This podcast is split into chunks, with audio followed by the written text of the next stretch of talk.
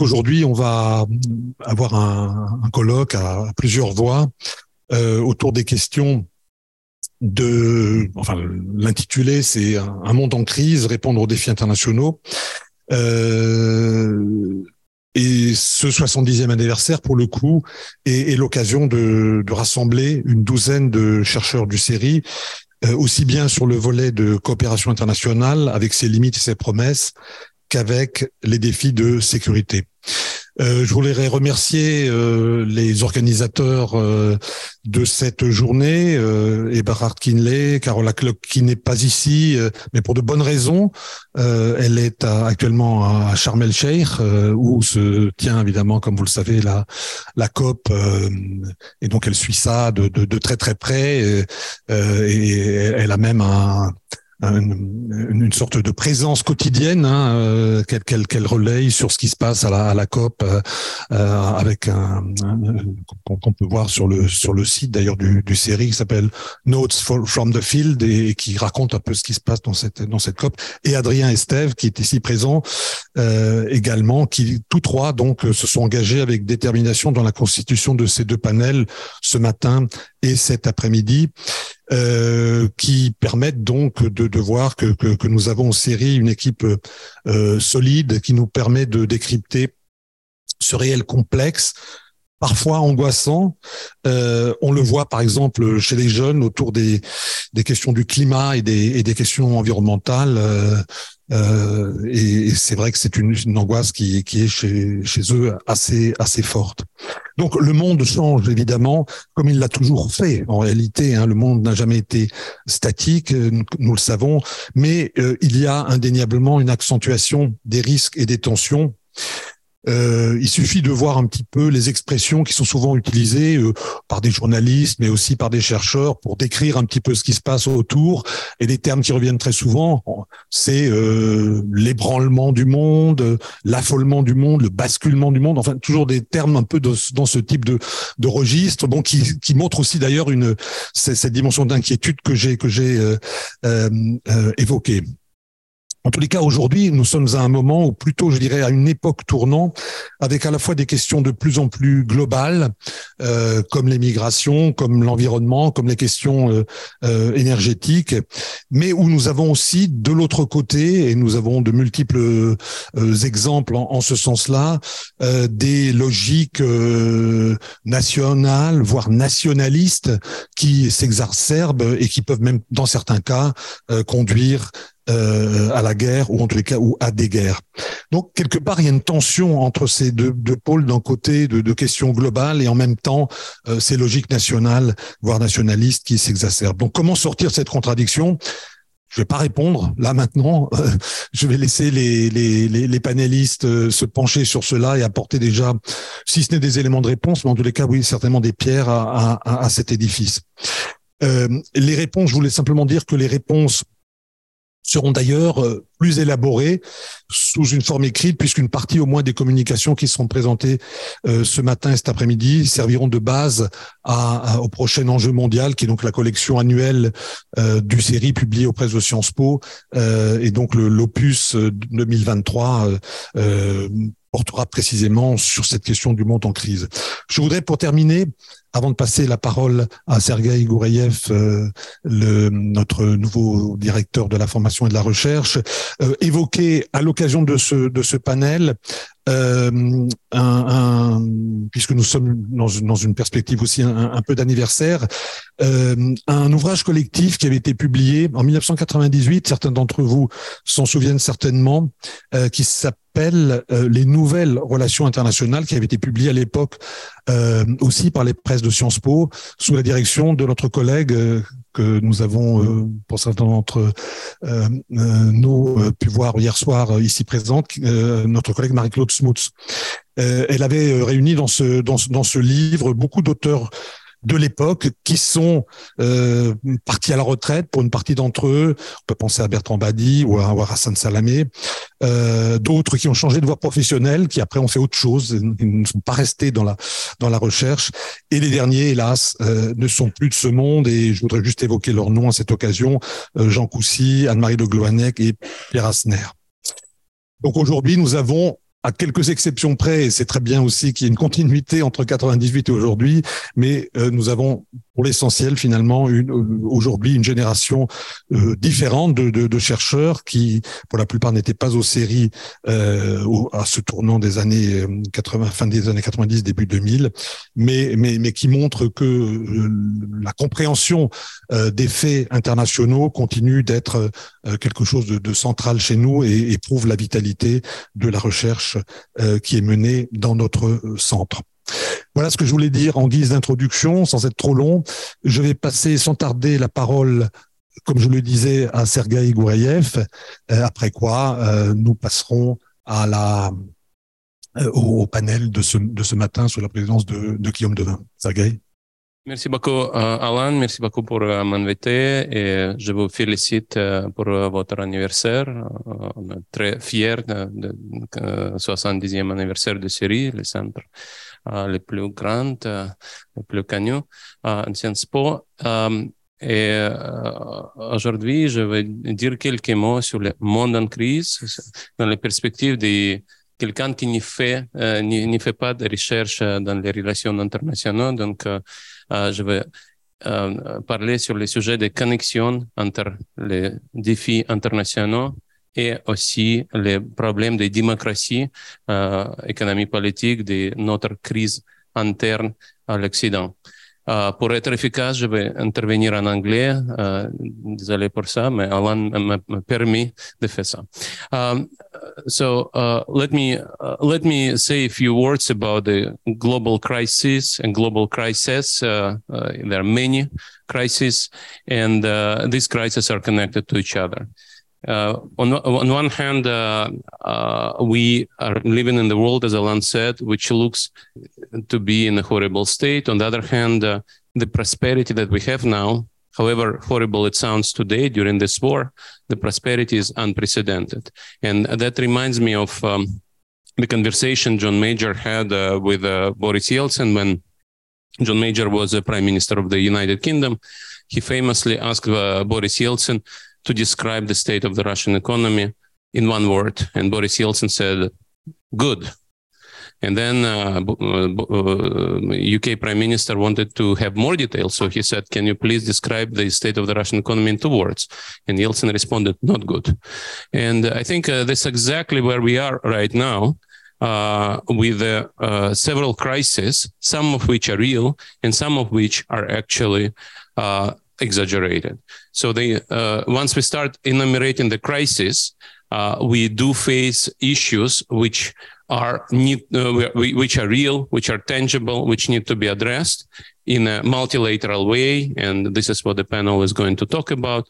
And there are crises which are exaggerated by the new reality uh, of social relations, of political economy, issues that can be addressed and will be addressed.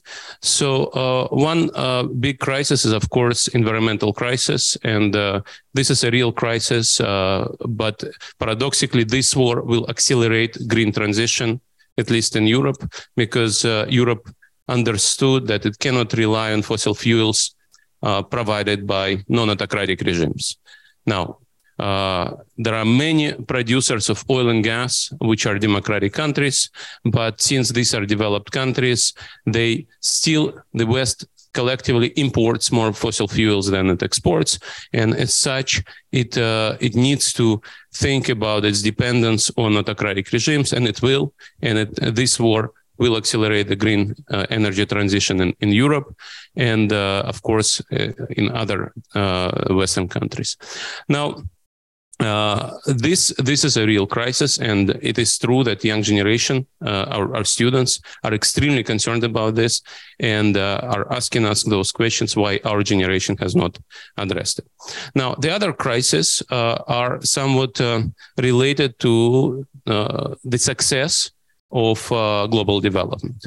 So a lot of people today during this war say, uh, look, uh, 30 years ago, if something like this happened, we would together act as a West, and the West would be the uh, majority of global economy. And today, the West, the share of the West in the global economy has decreased.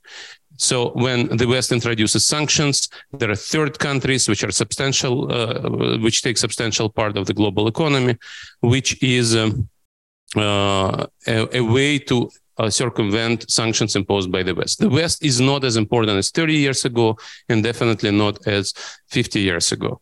Um, however, that is actually something that uh, some people would celebrate, saying the whole idea of global development, of the fight against global poverty, is that poorer countries become richer. And when you look at the numbers, numbers are stunning. Um, 40 years ago, about 45% of global population would live on uh, $2 a day in today's dollars. Today, this number is about 10%. Uh, before COVID, it was uh, even below 10%. Now things are not are not uh, uh as good as uh, three years ago, but still we are talking about 10% of extreme poverty in the world. And uh, this is the idea. Our idea is that poorer countries become richer, so the share of the West in the global economy will shrink. Now the West will ask a question. however, when these countries develop, will they actually become democratic, will they be our allies? And that is, of course, the big question. Now, to what extent we should think that uh, India, which is now classified by some political scientists as a non-democracy, as an electoral autocracy, uh, to what extent we should worry about examples of countries like India when they become richer, they don't become pro-Western. This is a real worry. And this worry is actually related to domestic crisis that the West is facing. Some of these crises are uh, related to long-term trends of globalization and uh, uh, technological progress. Uh, when uh, people in the lower middle class, especially in Anglo- in Anglophone, well, in the, in the UK and the US, especially in the US, lose jobs, being crowded out by robots and by imports from uh, low wage countries. This is a real problem. This problem was in place uh, uh, for 30 years it, uh, the problem accelerated when China joined WTO in the first 10 years of the century, actually hit manufacturing employment in the US dramatically. Now, manufacturing industry in the US is actually doing pretty well. It's just it doesn't generate jobs anymore uh, because uh, because of robots and because of uh, crowding out by, by Chinese imports. Now, this is a real problem, and it had to be addressed.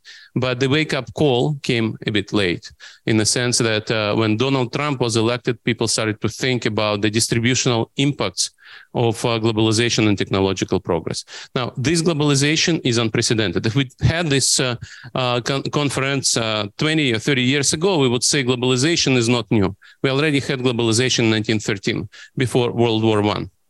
And then we could compare actually the level of financial globalization, trade globalization, and would be at the same level as before World War One. Uh, however, the globalization marched forward, and today the world is much more globalized than uh, a- at any point in history. Uh, now, this is uh, something to celebrate because, as I said, that lifted hundreds of millions of people uh, of poverty in developing countries, but it also created inequalities and polarization within developed countries, which contributed to the rise of populism. Now, the other uh, domestic question, uh, which uh, which uh, uh, contributed, created fertile ground for populists, is the crisis of 2008-2009. Was this crisis avo- avoidable? Uh, absolutely. This is a financial crisis that emerged due to uh, uh, excessive deregulation of financial sector. It could have been avoided.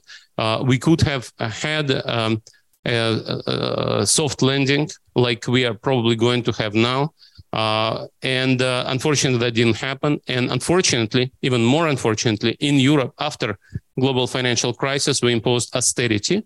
We said we are afraid of uh, uh, debt crisis, we will not spend, we will uh, let people suffer.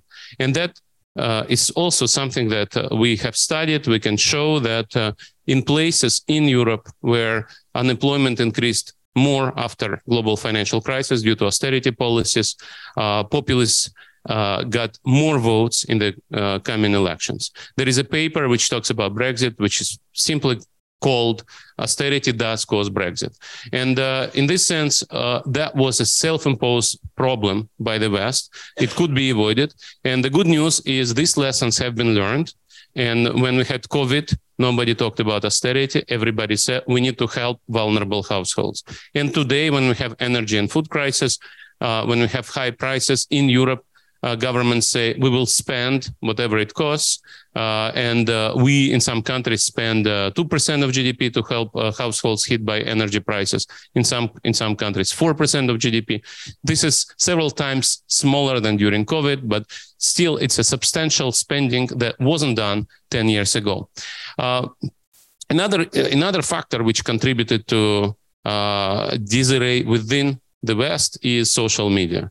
And uh, this is something that uh, was not obvious 10 years ago. Now, pretty much everybody talks about this, and people understand that what used to be supposed to be a liberation technology, internet was supposed to be something that contributed to uh, Tahrir Square, to Arab Spring, uh, to uh, Green Revolution, Twitter revolution in Iran which didn't happen at that point. Uh, now it's called disinformation technology.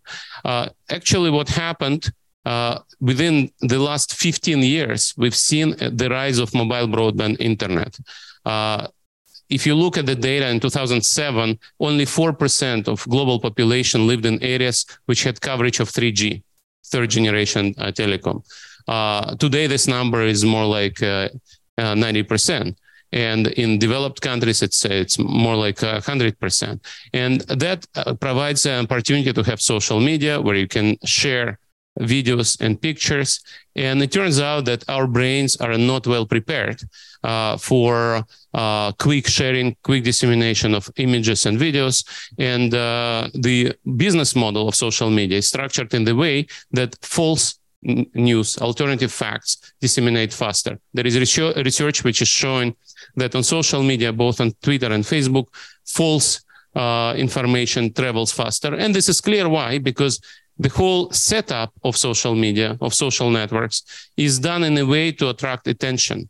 Uh, what Facebook needs is for you to use Facebook more and disseminate more, share more. And of course, when you choose what to share, truth is boring, uh, false news are outrageous and exciting. And so that's why false news are traveling faster. And that, of course, contributes uh, to polarization. That, uh, of course, contributes also to the rise of extreme left and extreme right movements. Now, again, 15 years ago, people would uh, study online media, online news, and say, well, internet doesn't contribute to polarization. Inter- internet doesn't create silos.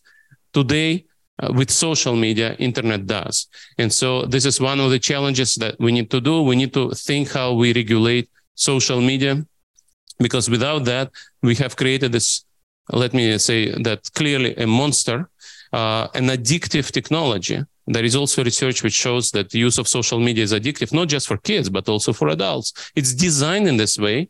And uh, it's almost like we uh, don't wake up to the idea that uh, uh, that uh, there is a drug. Uh, we, we regulate distribution of drugs. We we uh, prohibit sales of addictive substances, but social media is legal, and I'm not I'm not going to argue that we need to ban social media, but we need to regulate social media. I should add though that in our own research we show that in countries with censorship, in countries with non-democratic institutions, in corrupt countries, social media also contributes to transparency. So it's not that social media are only a disinformation technology. It is still a very important accountability technology, uh, transparency technology. And uh, whenever you need to organize a protest, uh, social media is also a liberation technology because it helps to overcome coordination problems.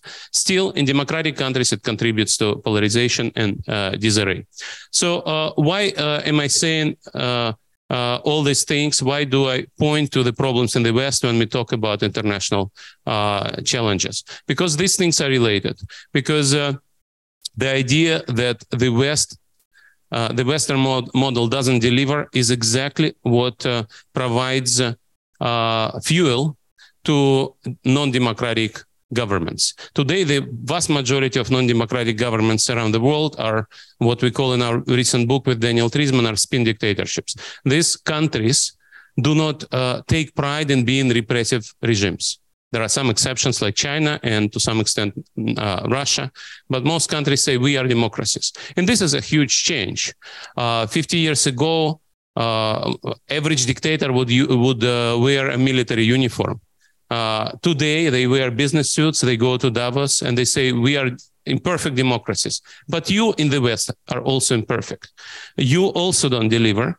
And this narrative, narrative of relative competence, is the narrative which replaces the 20th century dictatorial narrative where uh, Stalin or Hitler would say, we build a completely different model. We break everything. We, we are going to build a model where we stand up to the West, we conquer the world, and they would use ideology. Today's uh, dictatorships don't use those huge ideologies. Some, some of them would say, well, we support conservative values. Uh, we uh, don't like uh, to give rights to minorities and so on. But this is not really an ideology like Nazism or Bolshevism. However, for them, it is important to be able to stand up and say, well, we have our problems, but the West does as well. And in relative terms, we deliver.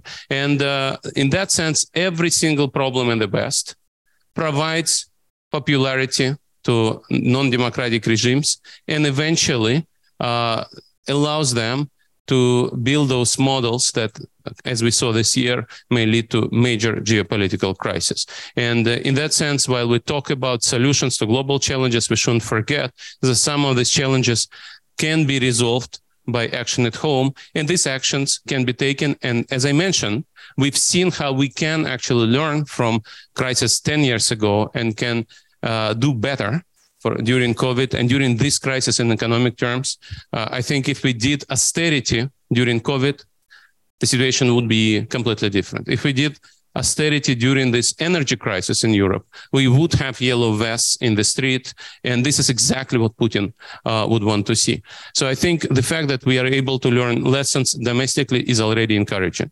Will we regulate social media? I think we will, but uh, we shouldn't forget how strongly internet companies uh, resist this. And here again, I'm optimistic because in Europe, we don't have global tech companies. And previously, we would say this is a weakness of Europe. But today it turns out that since we don't have lobbies of these companies, uh, we are able in Europe create regulation of social of internet. We have Digital Services Act, Digital Markets Act, and they're much more progressive than whatever is being discussed today in the US. And that also gives hope that uh, the Brussels effect may work. We saw that with uh, GDPR, uh, GDPR, uh, the uh, data protection regulations, when Europe introduced something which would uh, work in Europe only, but then other countries copied it. And this is what uh, Brussels bureaucrats uh, call Brussels effect. And uh, it, it did work with GDPR, and I hope it will also work with digital services and digital markets. Now, let me tell you what scares me really. Uh, there, are, there are two things. Uh, one is uh, the political selection crisis in Europe in the West. So today people will always say, where is uh, Ronald Reagan? Where is Ma- Margaret Thatcher when we need them? And they mean in geopolitical sense, not in economic policy sense. And indeed, you look around and you see that best people don't go to politics. And this is, this is a major, major problem. Internet creates critical attitude to status quo and to the government. People don't like the elites and the people don't like the government. And so we don't pay our politicians well. Prestige of political profession is low. And so best people prefer not to, not to go there. When they do go there, they face a major problem, which is called paradox of democratic leader in political science. What is this? The world is complex. There are many crises. In order to be a success, a successful politician, you need to know a lot. You need to go to the best lycée in Paris. Then you need to go to Sciences Po. Then you need to go to ENA in Spain. And then you need to work in politics to learn things. And so you never connect to people. Uh, you only know how the world functions from your chauffeur. And uh, this is this is a crisis because then people ask you, do you know what we want? How do you know what our preferences are, what we care about? And and it's very hard to triangulate this demand for very high competence and experience on one hand and demand for connection to people. And uh, this is something that in today's world creates a major crisis of political leadership. And so we here at Sciences Po should think about these issues when we train our students, and uh, hopefully we will contribute to solutions here as well. And now, finally, what really scares me is, is China. Uh, uh, China has been unprecedentedly in the last 40 years. Uh, we all thought that um, we all thought that uh, uh, China will move towards a more open, more liberal model and it's not happened.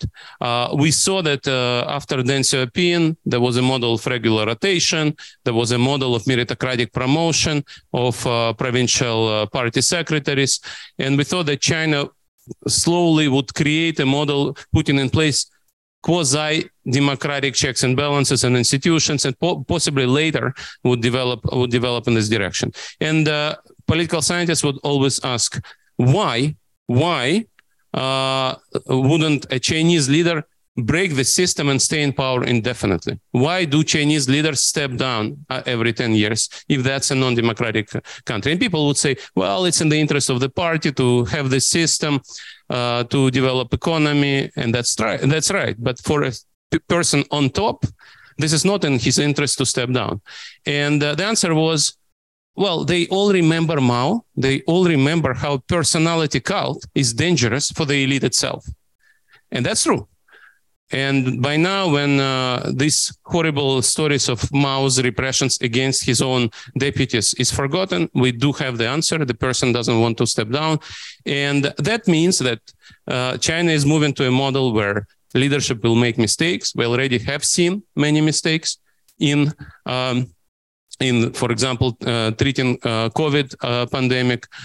and we, we see loyalty chosen over competence. And again, this is something that all dictatorships do. And so the economic growth will slow down. Um, it's already slowing down. So how will a dictator react to a slowdown in economic growth and decline in popularity? We kind of saw that in Russia. You try, uh, you try starting uh, geopolitical adventures to boost your popularity. Putin tried it in 2014. It really worked. He tried it again in 2022. It did not work, but uh, a lot of people are killed and the whole country, Ukraine, is destroyed. And it's in that sense, uh, this is this is something really really scary. Uh, in, and finally, one of the things which also scares me regarding China is artificial intelligence. So uh, normally, non-democratic regimes are not good in innovation. And Soviet Union lost arms race exactly because the Soviet Union could not innovate. It could imitate, but it could not develop and introduce promote uh, frontier technology. Artificial intelligence, however, may be a different technology. It needs big data to train algorithms. And actually, in Europe, this thing which I mentioned, GDPR, protects privacy, which is good, but it also means that nobody can get as much data as uh, Chinese AI companies. And this is this is really scary. The symbiosis of Chinese government that wants face recognition technology, walk recognition technology, uh, surveillance technology on social media, and AI companies, private companies, which need data, which Chinese government gives them, so they become more and more efficient. And for AI companies, it's great because it's good business. They train their algorithm and they can sell uh, their models to private sector. And so the symbiosis may result in a situation where autocratic country will have superior technology and will actually beat uh, the West in this technological race. Uh, and in that sense, this combination of inefficiencies, geopolitical mistakes, uh, the taste for geopolitical adventures, and on the other hand, uh, technological supremacy, which may happen. It's still it's still not for sure. We've never been in this situation, so this is something that uh, that scares me really. And um, in that sense, I think we do live in a world which, on one hand, is good. That's the world of prosperity. That's the world where democracy is actually popular. The very fact that majority of dictators say we are Democrats means that people want democracy because uh, otherwise dictators would not say that. And on the other hand, of course, the world is not good because we do have climate crisis, we do have uh, we do have the war in Europe, and we do have uh, the rise of China. And so, uh, with this, uh, with this, let me uh, give floor back to the esteemed panel to discuss those uh, grand issues. Thank you. Très bien. Bon, ben alors, je reprends la parole et j'ouvre donc cette session, c'est pas la peine, sur la coopération internationale bilan limite et promesses. Je suis assez content d'ouvrir cette session sur ce thème parce que c'est un thème transversal la coopération internationale.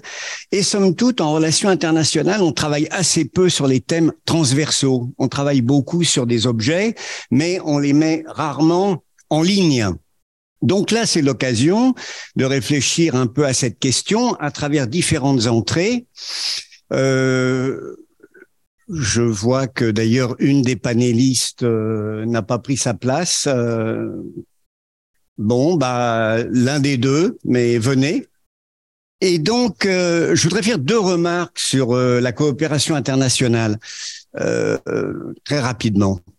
Premièrement, c'est une figure relativement récente dans l'histoire des relations internationales. On a l'impression qu'on coopère depuis toujours, mais en fait, la concertation à plusieurs autour de la résolution de problèmes communs qui mettent en jeu des intérêts à la fois conflictuels et complémentaires, eh bien, cette façon de faire est relativement récente. En gros, elle date du début des organisations internationales. Et si l'on considère que la première organisation internationale est l'Union internationale télégraphique en 1865, on dira que la coopération internationale a environ 150 ans, ce qui est assez peu. Deuxième observation, il n'y a pas d'âge d'or de la coopération internationale. L'efflorescence du 19e siècle a été stoppée par la Grande Guerre, la SDN a été brisée par la Première Guerre mondiale et l'ONU balance entre engagement et impuissance. Quant au plan régional, la coopération régionale dont on parlera, bah, elle est également scandée par des phases de stop and go hein, que l'on connaît bien, notamment dans l'histoire de la construction européenne. Alors, pour examiner un peu tout ça, pour faire un état des lieux, hein, c'est l'objet un peu ce matin, pour faire l'état des lieux, on a un programme avec cinq interventions euh, qui ont une certaine logique il y a deux interventions qui proposent, je dirais, des niveaux d'analyse différents. Une première intervention sur l'état du multilatéralisme au plan mondial, qui sera présentée par euh, Frédéric Ramel et Thierry Balzac. Thierry Balzac n'est pas là, c'est Frédéric Ramel qui euh, s'exprimera. Puis ensuite, euh, une réflexion également sur la coopération internationale, mais cette fois-ci au niveau régional, c'est Christian Lequen et Caroline Postel-Vinet qui interviendront. Euh, Christian euh, ici à ma gauche, Caroline euh, en Zoom, si j'ai bien compris. Et ensuite, on aura une réflexion sur une perspective plus générale. Hein. C'est Ariel Colonomos qui nous la proposera. Peut-on encore croire au progrès, hein, puisque la coopération internationale s'inscrit dans un horizon de progrès, je mets ce terme entre guillemets, et ensuite, nous aurons deux études de cas, hein, l'une sur les migrations, l'autre sur les négociations environnementales. Alors sur les migrations, nos deux euh, panélistes viennent de, nous rejoindre, euh, Hélène Thiolet et Thomas Lacroix, et euh, sur les négociations environnementales, euh, Caroline, Carola Clock et Adrien Estelle, mais Carola, on nous l'a dit, est à la COP 27, donc c'est Adrien Estelle qui s'exprimera. Alors, la règle est la suivante, chaque équipe intervient 15 minutes. Si jamais vous dépassez, moi je serai plus discipliné, je vous arrêterai. Hein. Euh, parce que il est important que nous ayons quand même une petite quarantaine de minutes de débat. Donc, je passe euh, immédiatement la parole au premier euh, panéliste, Frédéric Ramel, sur l'état du multilatéralisme aujourd'hui. Merci. Je Grand merci Guillaume et bonjour à toutes, bonjour à tous. Euh, le titre de, de l'intervention, c'est radiographier le, radiographier le malaise dans le multilatéralisme. Et il est vrai que vous avez compris que indirectement, il s'agit d'une référence au malaise dans la civilisation de Freud, qui, dans les années 30, euh, euh, établissait un lien entre le développement de la barbarie et, des pulsions de mort et euh, le fait que les forces du surmoi en tant qu'instance de règle ne fonctionnaient plus. Et il est vrai que depuis quelques quelques quelques temps, euh, euh, le monde de Zweig, le monde d'hier de Zweig, est à nouveau euh, sous nos yeux. Euh, que ça soit du point de vue de la violence de la guerre en Ukraine, de l'étiolement de, des, des, libertés dans les régimes démocratiques, et pessimisme et désillusion sont extrêmement robustes aujourd'hui. Alors, dans ma courte intervention euh, avec Thierry, euh, on aimerait mettre l'accent sur trois points. L'expression de ce malaise, l'explication de ce malaise et peut-être les relativisations de ce malaise. Expression tout d'abord. Alors, il y a beaucoup d'éléments, beaucoup de manifestations de, de ce malaise. Euh, Pêle-mêle, hein, les contributions volontaires euh, des États aux organisations internationales, ces contributions euh, volontaires euh, l'emportent sur les cotisations obligatoires, ce qui va imprimer évidemment des manières de faire des politiques publiques globales, l'essiolement progressif des opérations de paix, du tout euh, euh, euh, considérée comme euh, allante en raison des difficultés de la paix libérale à, se manifester en local. Et les euh, travaux récents d'Olivier de, de, Sardan montrent que les revanches du contexte sont majeures. le triangle de fonctionnalité, représentativité, légitimité, efficacité et cessiole. Et puis il y a surtout ce que j'aimerais mettre ici en accent, c'est la crise d'universalité. ça a déjà été évoqué hein, par par Alain et Sergueï tout à l'hétérogénéité du système international qui se traduit par un clivage entre les grands émergents, euh, les États du Sud, un clivage entre les autoritarismes et les démocraties, et puis, cette crise euh, de, l'universalité se traduit par l'essiolement des règles écrites, euh, du droit écrit. Le droit moule l'emporte euh, sur les autres types de règles, ce qui est assez significatif, même si on peut considérer que les parfois il y a des, des, des éclairs de, je dirais, de, de, lumière lorsque le comité des ONG qui a été, qui est assez, je dirais, noyauté par les régimes autoritaires pour contrôler l'accès euh, aux négociations euh, aux, organisations non gouvernementales, euh, la Russie n'a pas été réélue à ce comité des ONG cette année. par rapport à ces expressions, je dirais qu'il y a aussi un manque d'imagination. Un manque d'imagination qui tient au fait que les innovations, elles, elles traînent plus, elles, elles, elles, tiennent plus à l'ajout d'enceintes supplémentaires plutôt qu'à l'utilisation des enceintes existantes. Euh, et euh, c'est tout à fait révélateur euh, lorsqu'on regarde le fonctionnement des Nations Unies, où l'AG des Nations Unies est, complètement délaissée, alors qu'elle a, elle a des, des possibilités. Deuxième temps, l'explication. Alors, l'explication du malaise, il y en a une pluralité. Hein. L'augmentation du volume des acteurs et donc la saturation du système multilatéral l'obsolescence des cadres institutionnels qui sont essentiellement issus de 45 de l'après-guerre froide, donc inadaptation les attaques néopopulistes, euh, l'accusation. Euh, J'aimerais mettre en accent, euh, mettre l'accent peut-être sur trois thèses rapidement. La, troisième étant très très peu euh, euh cultivée. la thèse de l'accaparement, la thèse de l'étouffement, pardon, la thèse de l'éparpillement et la thèse de l'étouffement. La thèse de l'accaparement, bah, c'est une thèse assez simple, hein, c'est que les grandes puissances, les créateurs des des OI, bah, font ce qu'elles veulent de, de leurs créatures. Euh, c'est très révélateur par rapport à la position de la Russie, qui privilégie la paralysie que d'accroître les opérations d'influence et qui écorne plus que même viole euh, la charte de San Francisco euh, euh, par cette agression de l'Ukraine. La Chine, la Chine se veut plus subtile en cultivant une posture à la fois de noyautage des institutions spécialisées de l'ONU ou la création de structures de négociation parallèles ou aussi le manque de leadership. On le voit tout à fait puisque là la COP 27 se termine. La nouvelle COP qui va avoir lieu à Montréal va euh, s'organiser autour de, des, des euh, enjeux de biodiversité. La Chine est présidente euh, de cette COP, mais elle n'exerce absolument pas de leadership. Et le fait que le Canada finalement accueille cette négociation, essaye de reprendre un petit peu le lead, est très révélateur de ce manque d'appétence. Enfin, les États-Unis, bah, America is not back. Euh, on le voit bien depuis euh, euh, l'élection de Biden, qui est prisonnier probablement, c'est la thèse de certains interprètes de la politique étrangère américaine, prisonnier en fait des enjeux domestiques. La thèse de l'éparpillement, c'est une autre thèse qui tient plutôt à l'éclatement des cadres de négociation, de la difficulté à rendre cohérent ce qui se passe dans des forums beaucoup plus flexibles, le G7, le G20, le One Planet Summit, etc euh, et ce qui se passe dans les euh, organisations, euh, elles, qui sont créées sur la base d'un traité. il y a de cela quelque temps, le diplomate Alain de Jamais avait écrit un, un superbe ouvrage sur l'archipel de la gouvernance globale, en considérant que dans cet archipel, il y a quand même un îlot central qui est les Nations Unies. Ben, cet îlot central a bel et bien du mal à assurer une, une plus grande cohérence. La thèse de l'étouffement, Troisième thèse, alors c'est une thèse qui, euh, je le dis immédiatement, est beaucoup plus iconoclaste, parce que euh, l'auteur sur lequel je vais euh, m'appuyer pour en rendre compte est iconoclaste. Et on pourrait se dire, mais Rabel est encore fou, il va mobiliser des auteurs qui n'ont pas du tout de rapport avec les relations internationales.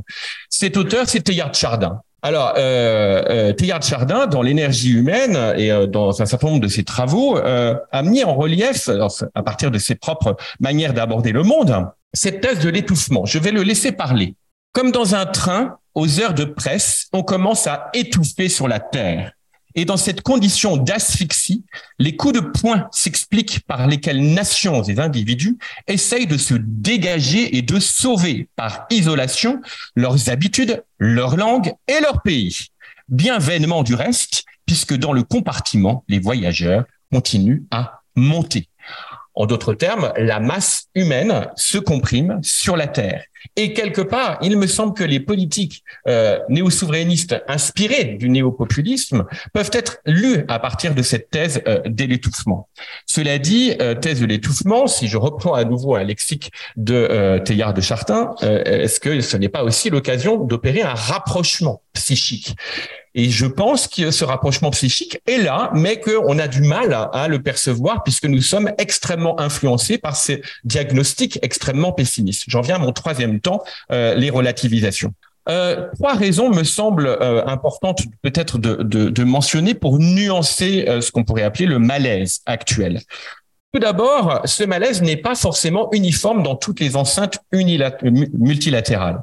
Euh, lors euh, euh, d'une réunion qui avait été organisée par le GRAM, donc le groupe de recherche sur l'action multilatérale, et le CAPS au Quai d'Orsay, notre collègue juriste Mathias Forto, et je reprends du coup et je le cite, je trouve ça extrêmement significatif, son analyse, considère qu'on peut au moins repérer trois types de crises qui permettent de dégager donc des cadres dans lesquels elles apparaissent. Elles n'ont pas du tout les mêmes consistances. Tout d'abord, le, blocage, le blocage, blocage des procédures lorsqu'elles sont considérées comme trop contraignante. C'est par exemple la crise euh, de l'AMC lorsque les États-Unis décident de ne pas nommer de nouveaux juges euh, à l'organe de règlement des différends. Deuxième type de crise, l'absence de consensus. Absence de consensus entraînant la marginalisation de l'institution. C'est le cas de l'ONU. Mais aussi crise de croissance crise de croissance lorsque euh, ça oblige le renforcement de l'institution en vue d'appréhender de nouveaux sujets de négociation. C'est le cas de la Commission, par exemple, du droit international. Deuxième élément de nuance, c'est euh, peut-être mettre l'accent sur l'existence de deux types de traditions dans le multilatéralisme. Il y a le multilatéralisme qu'on pourrait considérer comme voilà, politico-stratégique, le multilatéralisme des États tel que l'entendait Wilson. Et puis, il y a le multilatéralisme social qui euh, repose sur l'inclusion de d'autres acteurs euh, de la société civile et qui a pour objectif pas simplement la paix négative, l'absence de guerre entre les États, mais aussi l'amélioration des conditions sociales et économiques des individus. La, première tradition, oui, elle, elle, peut être considérée comme euh, extrêmement tributrice des grandes puissances. Si les grandes puissances ne sont pas d'accord, il va y avoir en effet paralysie. Mais ça ne veut pas dire que l'autre multilatéralisme s'isole. Ça ne veut pas dire que l'autre multilatéralisme n'est pas en effet actif. Euh, pendant euh, la pandémie, le programme alimentaire mondial a assuré la logistique de l'acheminement de l'aide euh, en prenant en charge les vols de, des compagnies aériennes qui étaient, elles, du tout opérationnelles. Et il y a de multiples exemples qui montrent euh, euh je dirais, la robustesse de ce euh, multilatéralisme social, y compris en période de crise. Euh, enfin, euh, troisième élément, il ne faut pas sous-estimer en effet les remises en cause de certaines conventions internationales et la, la, la posture de certaines grandes puissances. il y a quand même quelques indices je dirais même pas d'amélioration, mais d'existence d'un multilatéralisme plus robuste. Je parlais tout à l'heure des cotisations euh, euh obligatoires versus euh, euh les, euh, les, les, les, les, éléments financiers apportés par les États, c'est-à-dire les contributions volontaires. Par exemple, l'OMS a rééquilibré ces deux types de contributions, ce qui est assez significatif dans la façon de concevoir une action commune. Ou alors, évidemment, un autre exemple qui concerne plutôt l'accord des, des licences à des producteurs locaux de vaccins sans autorisation des, des titulaires des brevets depuis le 17 juin 2022 pour, pour les États du Sud. il est vrai, il est vrai que l'une des très grosses contraintes qui pèsent sur le multilatéralisme, c'est, comme le dit très bien Guillaume Devin, c'est euh, le rapport aux puissances moyennes démocratiques. Elles sont en effet le levier, elles sont en effet euh, euh, le moteur même de cette de ce multilatéralisme. Donc il faut être vigilant parce qu'un essiolement à l'intérieur des démocraties peut aussi avoir des conséquences dans la projection des valeurs démocratiques à l'intérieur des systèmes multilatéraux. Maintenant, il me semble peut-être que trois appels complémentaires méritent d'être formulés dans ce contexte de relativisation renouveler les formes d'inclusivité, euh, c'est-à-dire que le polylatéralisme, la nécessité d'intégrer de nouveaux euh, acteurs avec les enjeux de sélectivité, on le voit bien euh, pour ce qui est des enjeux relatifs au développement ou même les enjeux relatifs aux religieux, puisque de plus en plus d'acteurs religieux sont mobilisés pour rendre les politiques publiques des organisations intergouvernementales plus efficaces et plus acceptables sur le terrain. mais la nécessité de redéfinir l'inclusivité, l'exemplarité, l'exemplarité qui semble en effet quelque chose que les États oublient, mais que d'autres euh, représentants étatiques, euh, eux, n'oublient pas. Je fais ici référence à l'intervention euh, très symbolique et, très politiquement forte, il me semble, du représentant kenyan au Conseil de sécurité au moment de l'agression russe en Ukraine. Et enfin, troisième temps, la reconnaissance de notre réciproque vulnérabilité, euh, c'est-à-dire que les enjeux ou les problèmes sans passeport, comme aimait à le qualifier Kofi Annan, sont, à mon sens, euh, euh, les éléments les peut-être les plus urgents à traiter aujourd'hui. Voilà, j'ai probablement trop parlé. Je vous remercie pour votre attention. Merci Frédéric. Et donc, sans transition, je passe la parole à notre deuxième équipe, Christian Dequesne et Caroline Postelvinet, pour réfléchir un peu à la coopération internationale au plan régional. Voilà. Merci beaucoup Guillaume. Je vais m'efforcer donc euh, de parler sept minutes et demie puisque Caroline euh, prendra la parole aussi depuis euh, depuis Tokyo. Alors je voudrais je voudrais commencer par dire qu'on se rappelle certainement certains d'entre vous, en tout cas des années 90, hein, de la fin de la, de la guerre froide, où on, nourrissait l'espoir d'une réorganisation du monde autour de, pôles régionaux. Euh, et euh, l'esprit de l'époque, c'était que ces pôles régionaux allaient euh, évoluer vers le libéralisme politique, l'économie de marché.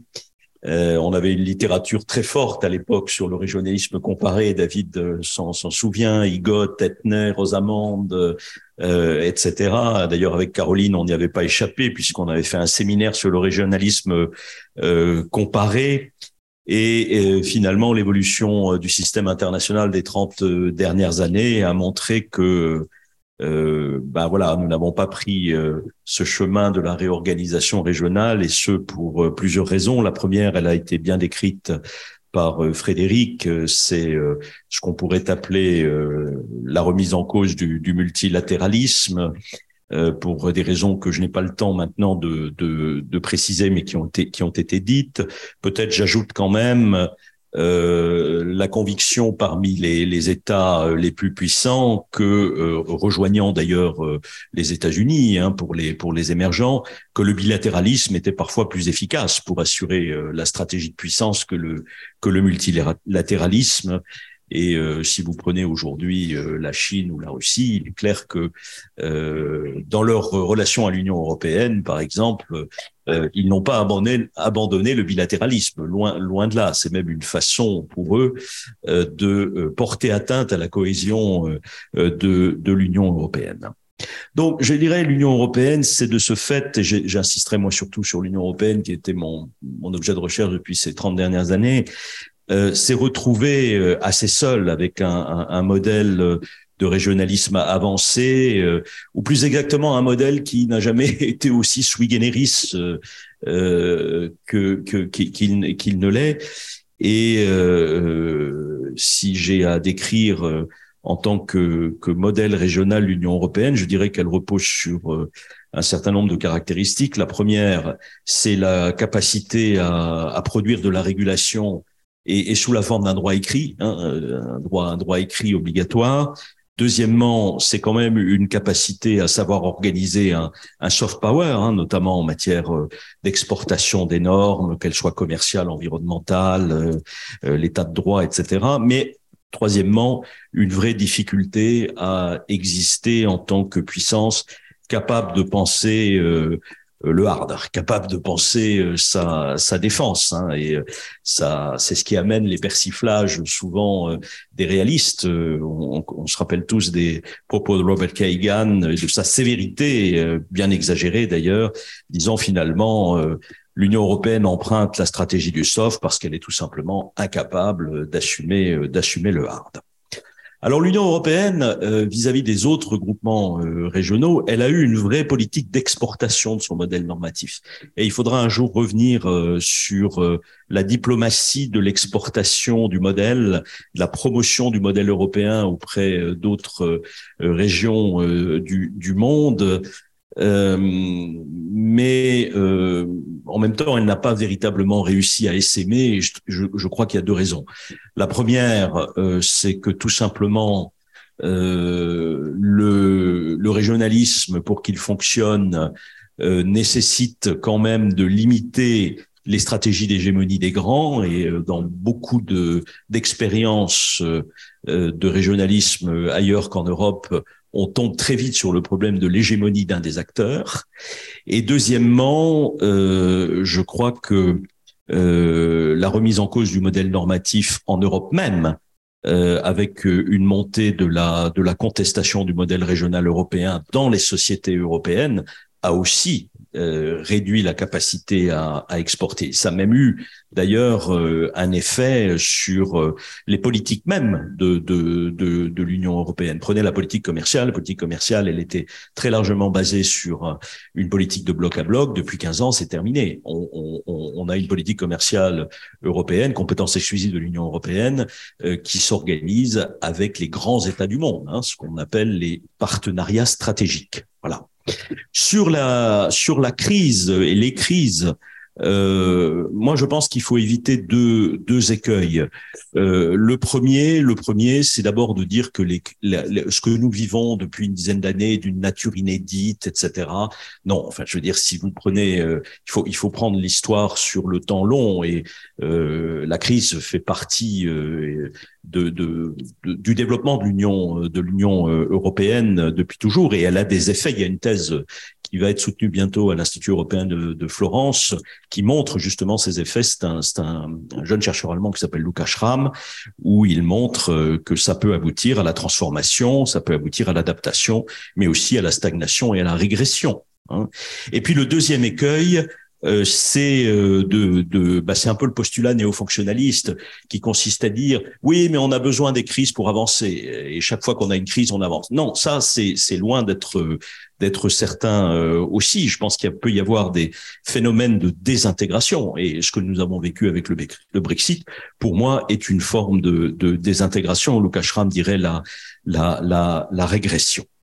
Alors puisque mon temps est très limité vraiment je pense que euh, euh, il y a plusieurs pistes de recherche qui méritent d'être euh, d'être envisagées. La première, il faut qu'on revienne quand même sur le rapport entre la liberté du marché et la protection des institutions.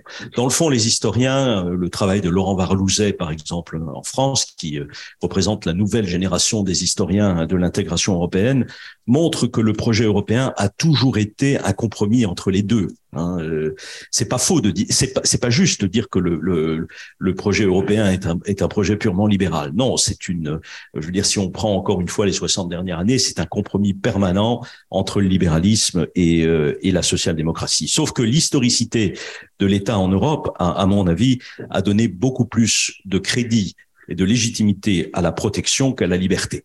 Et, euh, et, on assiste donc aujourd'hui à un, grand retour de la protection, du dirigisme, etc. Tout simplement parce que euh, euh, on se rend compte qu'on est qu'on est face à la, au problème des inégalités et on, on considère que c'est le moyen de corriger les, les inégalités. Deuxièmement, euh, l'UE a été une tentative de régulation de la globalisation quand même. Et, euh, et c'est vrai de la politique commerciale que je viens de citer. C'est vrai aussi, regarder de toute la politique à l'égard euh, de l'activité des grandes plateformes numériques, les accords qui ont été passés pour euh, essayer de réguler euh, les activités de Microsoft et, et, et autres.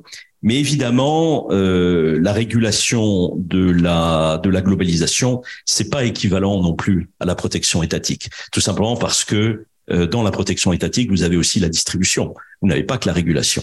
Or, l'Union européenne, c'est un État régulateur et c'est un État qui n'a jamais distribué, qui distribue très peu, dans le fond, euh, un petit peu, euh, un petit peu sous la forme de ses politiques régionales, mais c'est un, c'est un mini budget comparé au budget, au budget nationaux euh, des États. D'où, à mon avis, un problème de, légitimité. Et troisièmement, l'Europe a été pensée en, en, en réaction à la puissance militaire, et je crois qu'en Europe on a on a oublié euh, des notions, euh, alors là très très classiques comme la notion d'ennemi. Hein, transformer l'ennemi en adversaire, c'est pas exactement la même chose, un ennemi et un et un adversaire. Or, euh, je crois que le système international n'a pas connu par ailleurs cette, cette grande mutation. Et une politique emblématique, c'est la politique de voisinage de, l'Union européenne, notamment dans sa dans son versant est. cette idée qu'il suffit d'exporter des normes de bonne gouvernance et des normes démocratiques pour euh, euh, réussir, si vous voulez, à gagner de, de l'influence, bah, on a vu que ça ne marche pas. Ça ne marche pas. Il est évident que pour M. Poutine, l'exportation des normes, c'est de la rigolade. ce qu'il ce qui l'intéresse lui, c'est garder la, la conception beaucoup plus classique de la zone d'influence en ayant recours, le cas échéant, à la violence, elle aussi la plus classique, qui est la guerre. Et d'ailleurs, euh, je, voudrais rappeler qu'historiquement, euh, c'est suite à la signature euh, de l'accord d'association entre l'Ukraine et, l'Union européenne qu'on a eu la première intervention militaire en Crimée. Hein, C'était ça l'élément, l'élément déclencheur. Voilà. Donc la question maintenant, c'est est-ce que cette incapacité européenne à agir avec une stratégie euh, euh, un peu de, hard est en train d'être remise en cause? Est-ce que moi je suis pas sûr du tout que la guerre en Ukraine euh, remette remette en cause véritablement les conceptions et notamment le fait de ne de ne plus savoir penser l'agression armée, la guerre, etc. Il y a des sociétés où on a totalement totalement oublié cela. Et d'une certaine manière, c'est un progrès démocratique d'ailleurs extra extraordinaire. Mais euh, toutes les questions qu'on pose actuellement sur l'Allemagne, par exemple, notamment à la lumière des 100 millions d'euros, des 100 millions d'euros, je dis bien, 100 euh, milliards, milliards pardon, d'euros qui ont été euh, euh destinés à, à rénover l'outil militaire, la Bundeswehr. Je suis pas du tout sûr que ça change fondamentalement le rapport qu'ont les qu'ont les Allemands, euh, la société, j'entends, au, au, à la nécessité d'une d'une défense européenne.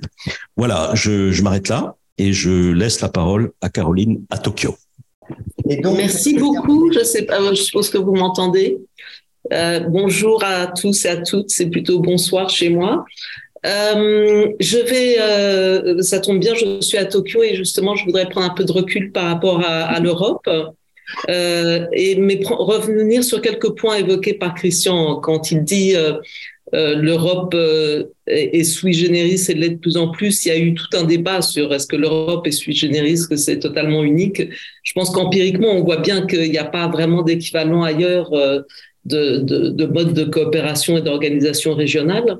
Euh, mais ce sur quoi je voudrais insister, c'est que c'est historiquement différent en fait, euh, et que ailleurs dans le monde, euh, la coopération régionale s'est construite sur d'autres bases mais toujours lié à soit la, domination directe de l'Europe, soit la domination indirecte.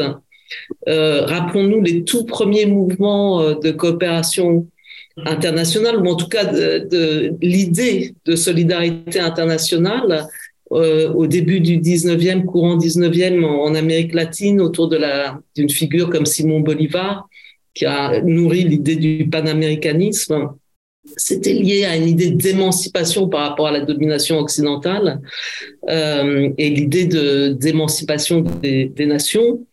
Euh, et en, Asie orientale, ici, euh, justement, entre le Japon, la Chine et la Corée, euh, tout à la fin du 19e, il y avait cette idée aussi de solidarité régionale qui était l'idée de on se on, se crée une solidarité à l'espace de notre de notre région mais avec l'idée que chacun va asseoir et, créer son état-nation.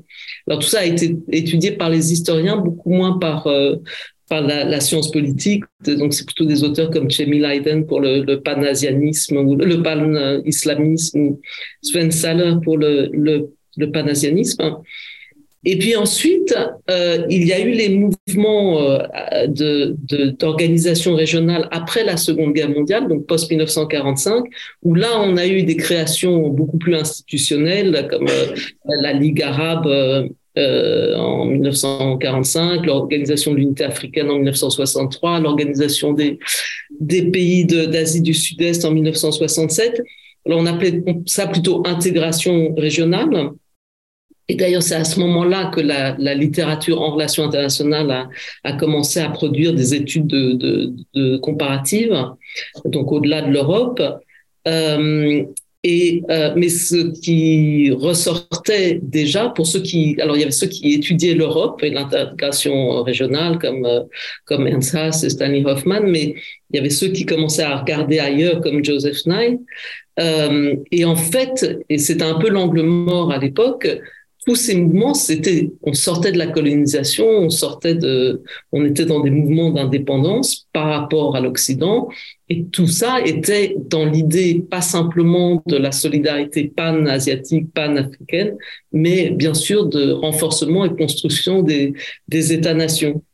Euh, et puis ensuite, euh, alors donc juste euh, pour euh, faire en parallèle l'histoire de la littérature sur ce régionalisme international, il y a donc eu cette période des années 60-70, et puis ensuite, il y a eu la période dont vient de parler Christian des années 90, euh, qui était plus, pour le coup, en, articulation avec les études de la mondialisation.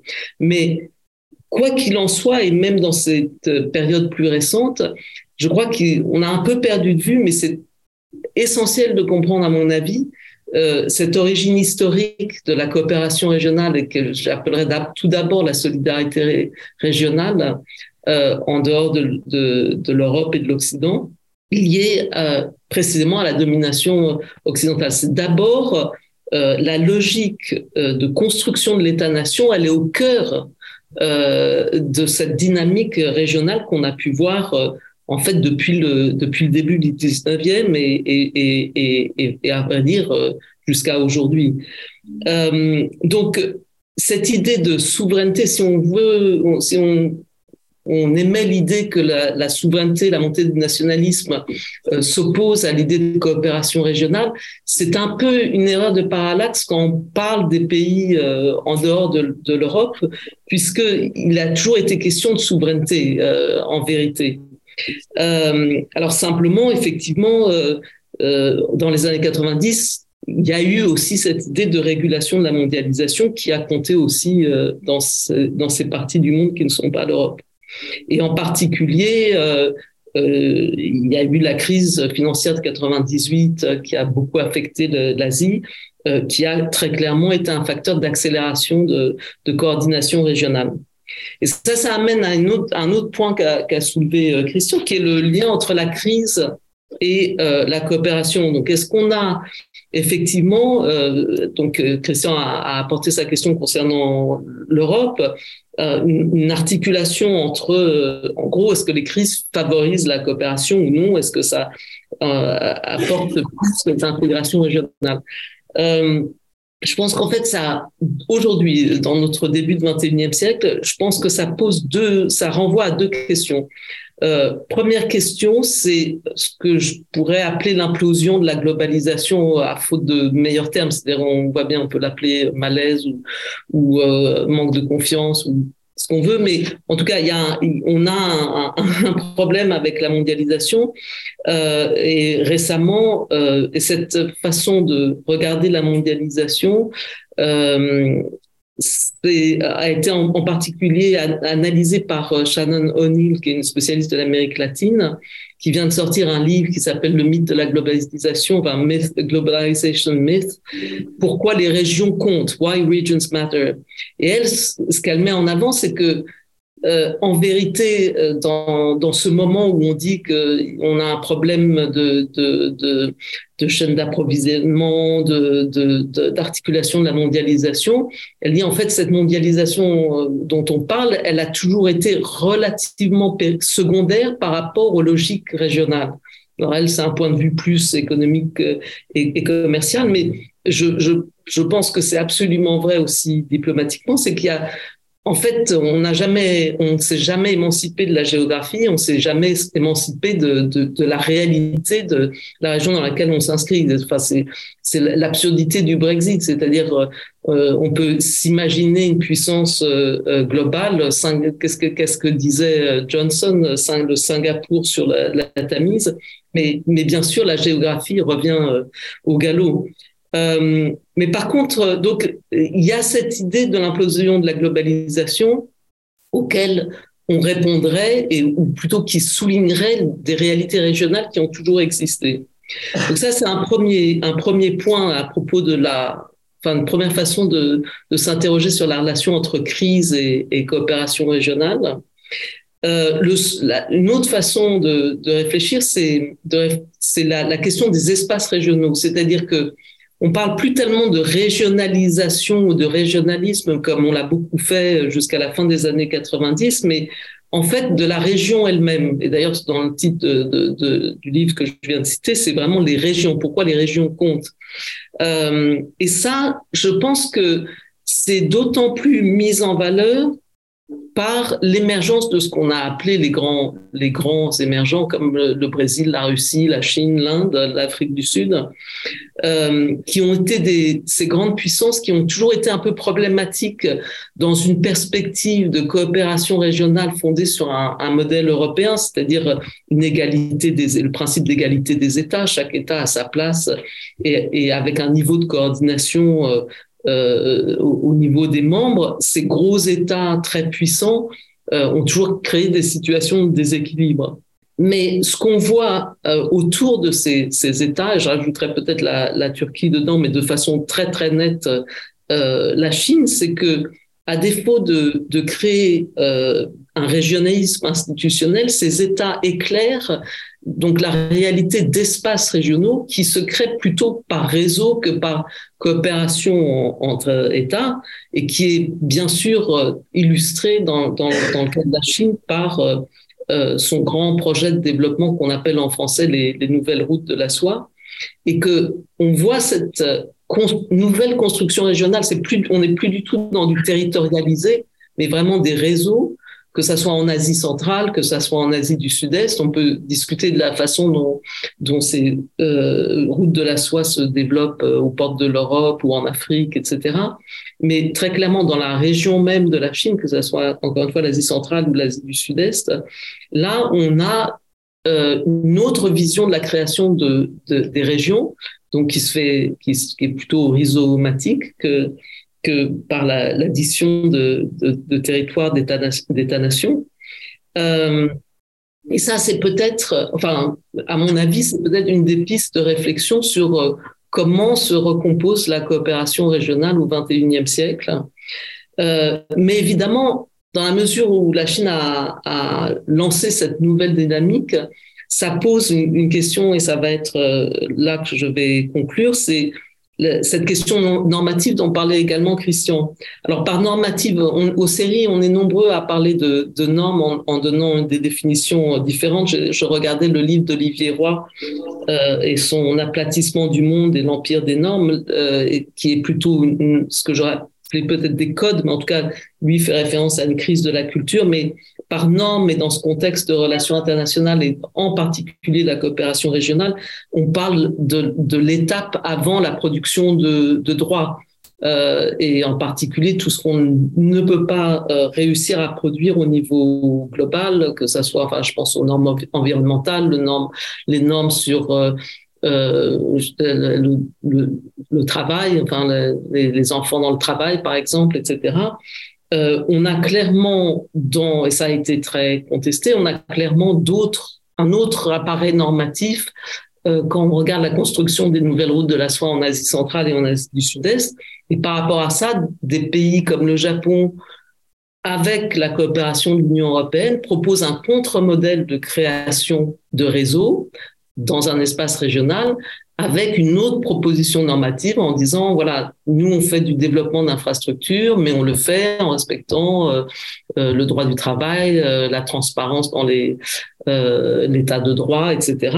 On parle, en fait, parce que le droit international est tellement difficile à produire et, et, encore plus difficile à appliquer, on se situe en général un peu en deçà et au niveau normatif, mais c'est bien cet enjeu-là qui apparaît dans la création de nouveaux euh, espaces de coopération qui sont régionales par euh, par une certaine échelle, comme disait Marie-Claude Smoots qu'on a qu'on a cité, euh, que je crois Alain a cité tout au début.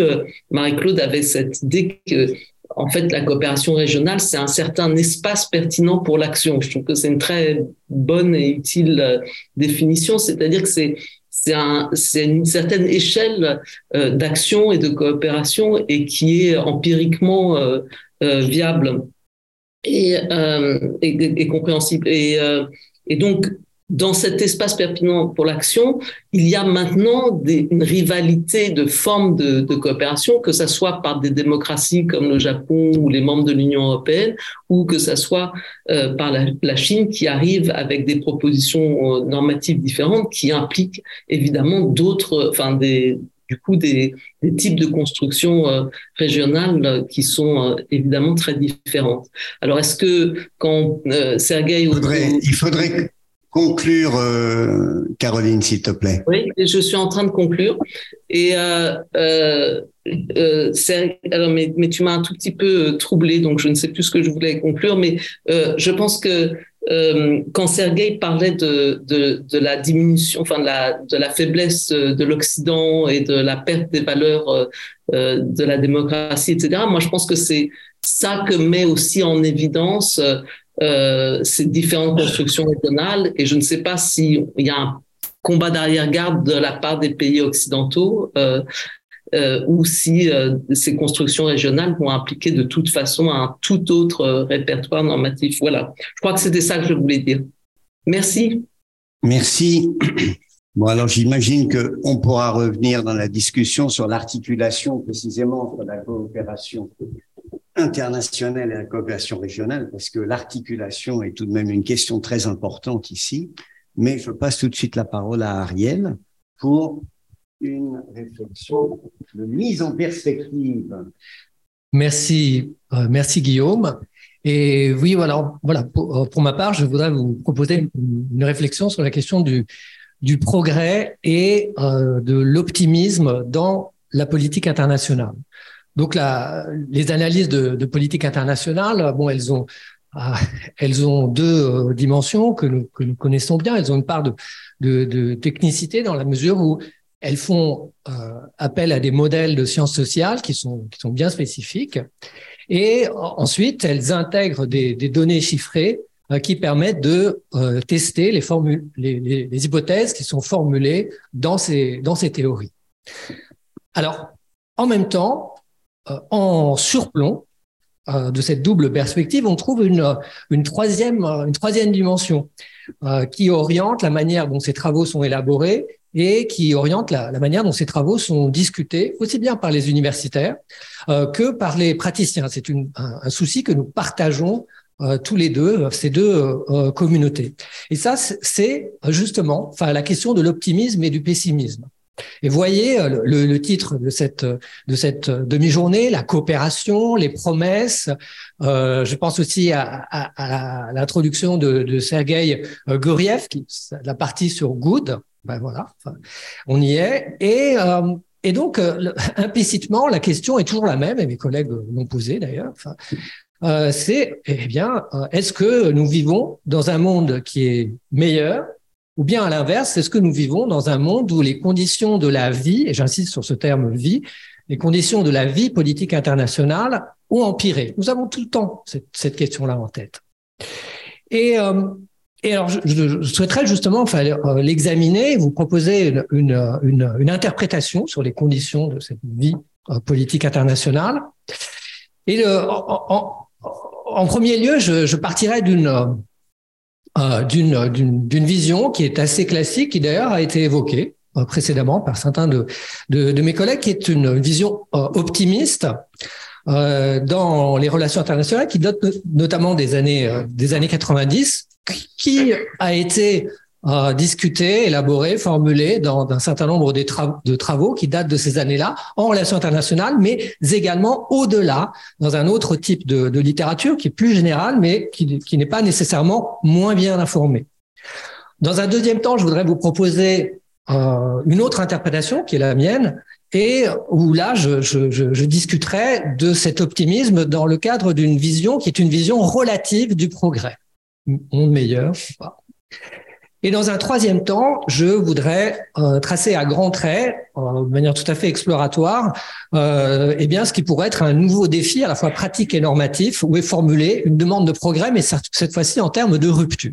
Alors tout d'abord, enfin, c'est un rappel. Euh, eh bien, euh, cette vision de, de l'optimisme et, du, du, du, progrès, elle est celle finalement d'une vision euh, qui date en, en sciences sociales euh, des, euh, des années 90. Alors, les années 90, on, on les a évoquées. Enfin bon, elles, elles, appartiennent à, à, l'histoire. Elles sont aussi, un moment passionnant de l'histoire de l'optimisme libéral. Alors, on en connaît les traits, enfin, l'effondrement de l'empire soviétique, euh, l'essor du néo du, du néo-wilsonisme, le développement du commerce par la mondialisation, la démocratisation à l'est précédée par la démocratisation en Amérique latine, et dans les relations internationales, le renouveau massif de la théorie libérale et l'essor de la théorie de la paix démocratique, sans doute une des euh, théories les plus connues et aussi hein, intéressantes euh, des, euh, des relations internationales. Alors, on nous, le disait à l'époque, le, monde de l'après-guerre froide était meilleur, c'était la partie good, que celui qui venait de s'écrouler. Et le monde de, de, de et l'avenir, lui aussi, lui aussi, eh bien, s'annonçait meilleur. Alors, un certain nombre de personnes y croyaient. Euh, mais évidemment, tout le monde, sauf en France, évidemment, un pays qui ne brille pas par son optimisme, le, le scepticisme critique étant un trait fondamental euh, du Gaulois. Enfin, et donc, euh, je me souviens du, du, des cours à Sciences Po qui commençaient tous invariablement, contrairement à ce que nous disent les libéraux, enfin, ça etc. Et euh, mais bon, plus sérieusement, enfin, cette idée que le monde est en voie d'amélioration, on peut la faire remonter à Kant. Kant disait exactement la même chose, mais c'est pas en 1990, mais en 1790, il disait, eh bien, le monde va s'améliorer. Et quelques régressions, ce sont ces mots, ci et là, ne prouvent rien. Ne prouveront rien. Et euh, alors maintenant, je voudrais revenir après 1790, 1990 à 2010 et 2020 et solliciter un autre auteur que sans doute vous, vous, vous, vous connaissez, qui est le véritable nouveau tenant des Lumières, qui est euh, Steven Pinker. Donc Steven Pinker, dans ce, dans ce, dans ce livre, qui devient best-seller mondial, The Better Angels of Our Nature, qui est publié au début des années 2010, publié en France, traduit en France euh, il y a quelques années, avec un succès beaucoup moins net, raison que je viens de, citer. Donc la, thèse de Pinker est ambitieuse et elle est simple. Ça c'est bien, une thèse ambitieuse et simple. Donc euh, la violence dans le monde a, diminué, et nous vivons dans un monde qui est meilleur, good. Donc la violence euh, concerne les rapports interpersonnels, le crime, et elle est mesurée également à l'échelle nationale et à l'échelle internationale, les guerres notamment. Cette idée, elle est tout le temps présente. On peut être d'accord ou en désaccord, mais elle est tout le temps présente. Elle est présente aujourd'hui, implicitement et ou explicitement dans les différentes euh, communications. Et je ne compte pas les manifestations de série où toujours on pose cette, cette question. Alors évidemment, tout comme Fukuyama à, à, à la même, en 1990, Pinker évidemment a fait l'objet de très vives critiques. Pour certains, c'est un véritable chiffon rouge. Bon, son caractère, je pense, le caractère du personnage, euh, il contribue un peu. Euh, mais évidemment, ça s'est heurté à la vision pessimiste donc le réalisme amoral, le matérialisme marxiste, les théories euh, critiques euh, non marxistes, le genre, enfin tout le monde, enfin lui, est tombé dessus. Et, évidemment, the French way, enfin que vous soyez jaune, rouge ou bleu marine, évidemment, c'est une idée qui énerve. On vit dans un monde meilleur. Alors, cependant, euh, il est euh, plus difficile de critiquer Pinker que critiquer euh, Fukuyama. Euh, euh, pour ma part, un certain nombre de, chiffres sont assez solides et sa vision a le mérite de la, de la, de la cohérence. Alors moi, je ne suis pas là pour faire de la publicité pour quelqu'un qui n'en a, pas besoin pour l'apologie de son travail, mais je voudrais présenter maintenant une autre interprétation qui est voici mon interprétation, mais qui rejoint quand même un certain nombre de, de, de, de questions, notamment celle justement de l'amélioration ou de euh, ou de la fait que, enfin, les visions opposées consistent à dire que on vivrait dans un monde qui est où les conditions de, vie ont empiré, donc de vie justement. Alors, je voudrais partir d'une image, puisque à Sciences Po, on aime beaucoup interpréter les images. je trouve que pédagogiquement, euh, c'est une, c'est un outil formidable. Voilà, exactement. Et dans le monde éclairé des élites de demain, eh bien, les images compteront beaucoup. Et euh, et donc cette image, c'est une image euh, sur laquelle j'ai travaillé et qui a été euh, conçue et composée par par Laurence Sauvard, donc c'est le, le métier. Et donc cette euh, cette image, c'est dommage peut-être qu'on puisse pas l'avoir en, en, plein écran, mais donc euh, c'est une c'est une image qui est composée de plusieurs images. Elle euh, elle montre un, un personnage. Alors, elle montre deux personnages. peut-être, peut-être que vous les avez reconnus l'un et l'autre, mais enfin, elle montre euh, euh, une gravure qui est au centre. Cette gravure, c'est une gravure que l'on trouve dans l'ouvrage de, de, Hobbes, qui, qui, ressemble à la gravure du Léviathan, mais qui n'est pas celle du Léviathan, qui est une, un autre ouvrage moins connu, qui est les éléments du droit. Là, Hobbes veut montrer ce qu'est le corps politique. Euh, autour de cette image, euh, il y a quatre images euh, qui sont des questions contemporaines. La guerre, avec les bombardements, les otages, euh, les réparations des injustices historiques, en l'occurrence l'Afrique, et les pandémies. Ces, quatre images, en fait, constituent le, les quatre chapitres de, mon livre qui apparaît, Pricing Lives, et, euh, et qui sont des illustrations contemporaines de la question centrale, qui est la question du prix de la vie.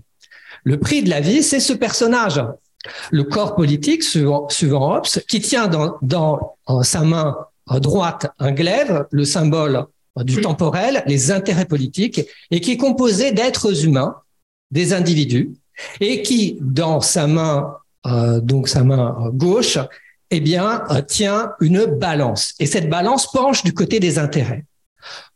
Voilà, tout comme avec les étudiants de Sciences Po, moi, je me suis, évidemment, j'ai été aussi étudiant de Sciences Po. D'ailleurs, je me suis intéressé à l'interprétation de cette image. Ce que cette image, à mes yeux, veut dire, c'est que nous, euh, avons deux biens essentiels en politique. Il n'y en a pas trois, il y en a deux. C'est les intérêts, d'un côté, les intérêts matériels, sécuritaires, stratégiques, économiques.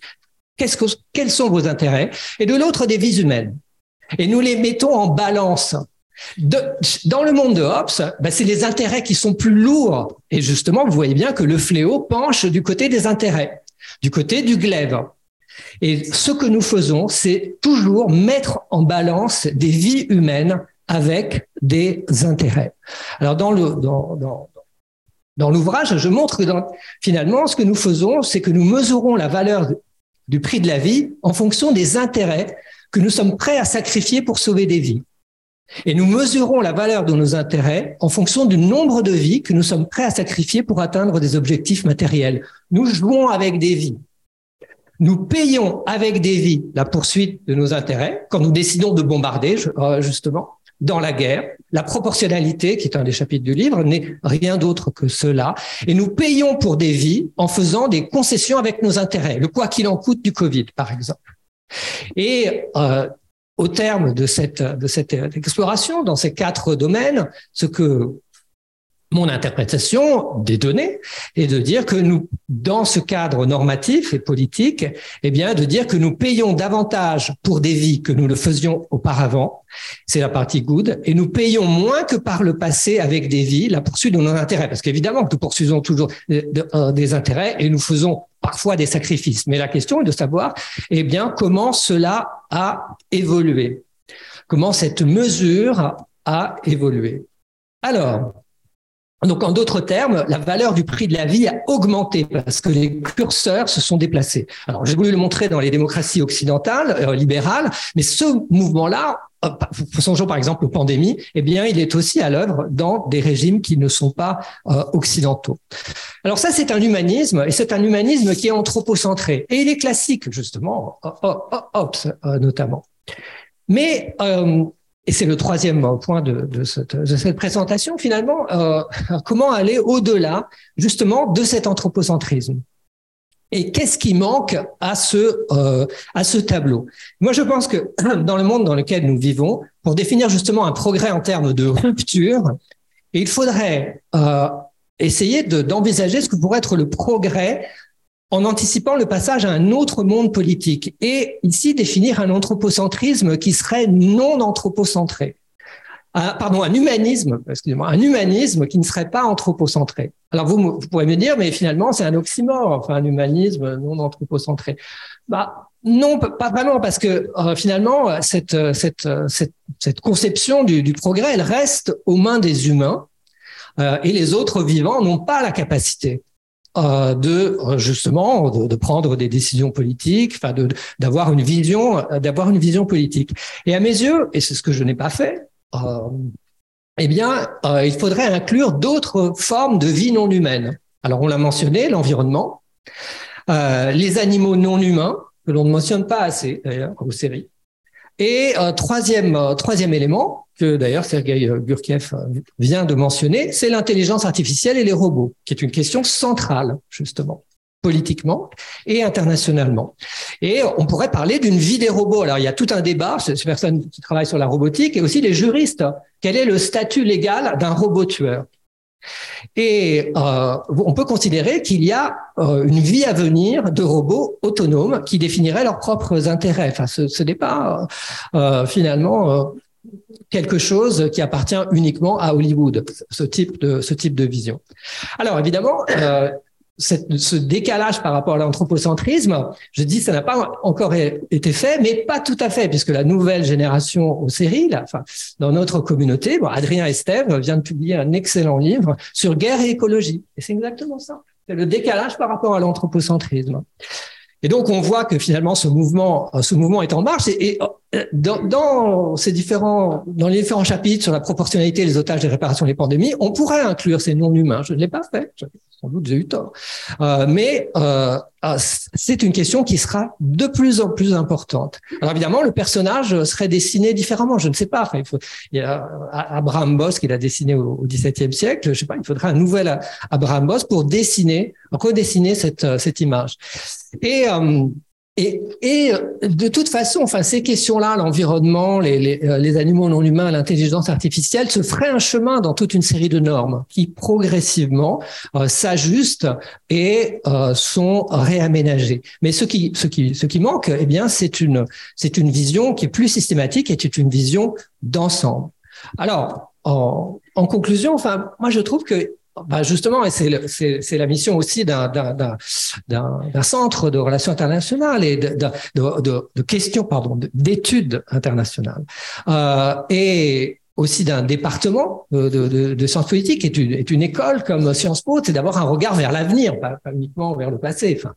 Et donc de voir exactement à quel moment ce basculement a lieu et comment aussi l'orienter parce que nos travaux euh, justement enfin ils sont discutés euh, dans une communauté avec des praticiens qui souvent ont, beaucoup plus d'informations empiriques que nous avons.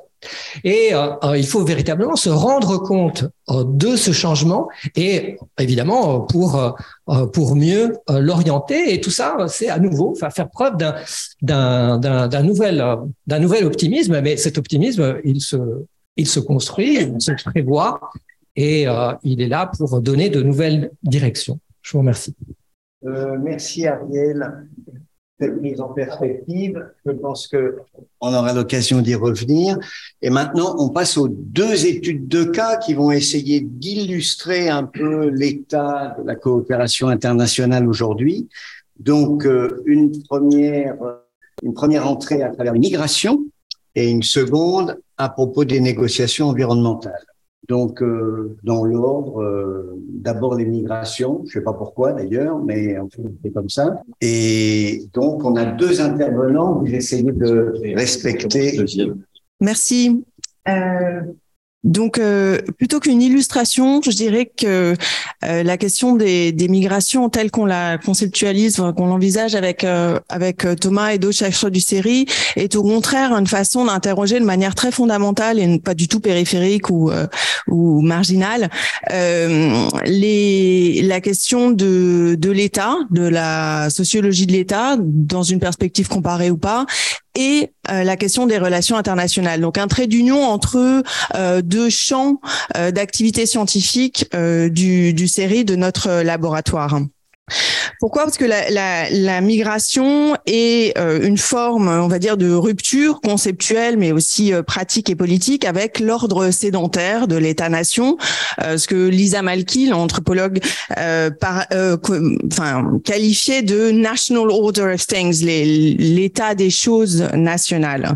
Donc le, le migrant fait irruption d'une certaine façon, en pratique comme en droit, dans l'ordre politique des démocraties occidentale, mais aussi l'ordre politique d'autres contextes. Nos collègues euh, Hélène Lebaille ou euh, Anne de Tinguy euh, ici et moi-même, nous travaillons sur des ordres non occidentaux, des ordres politiques non occidentaux. Anne, les sociétés post-soviétiques et la Russie. Hélène Lebaille, le Japon.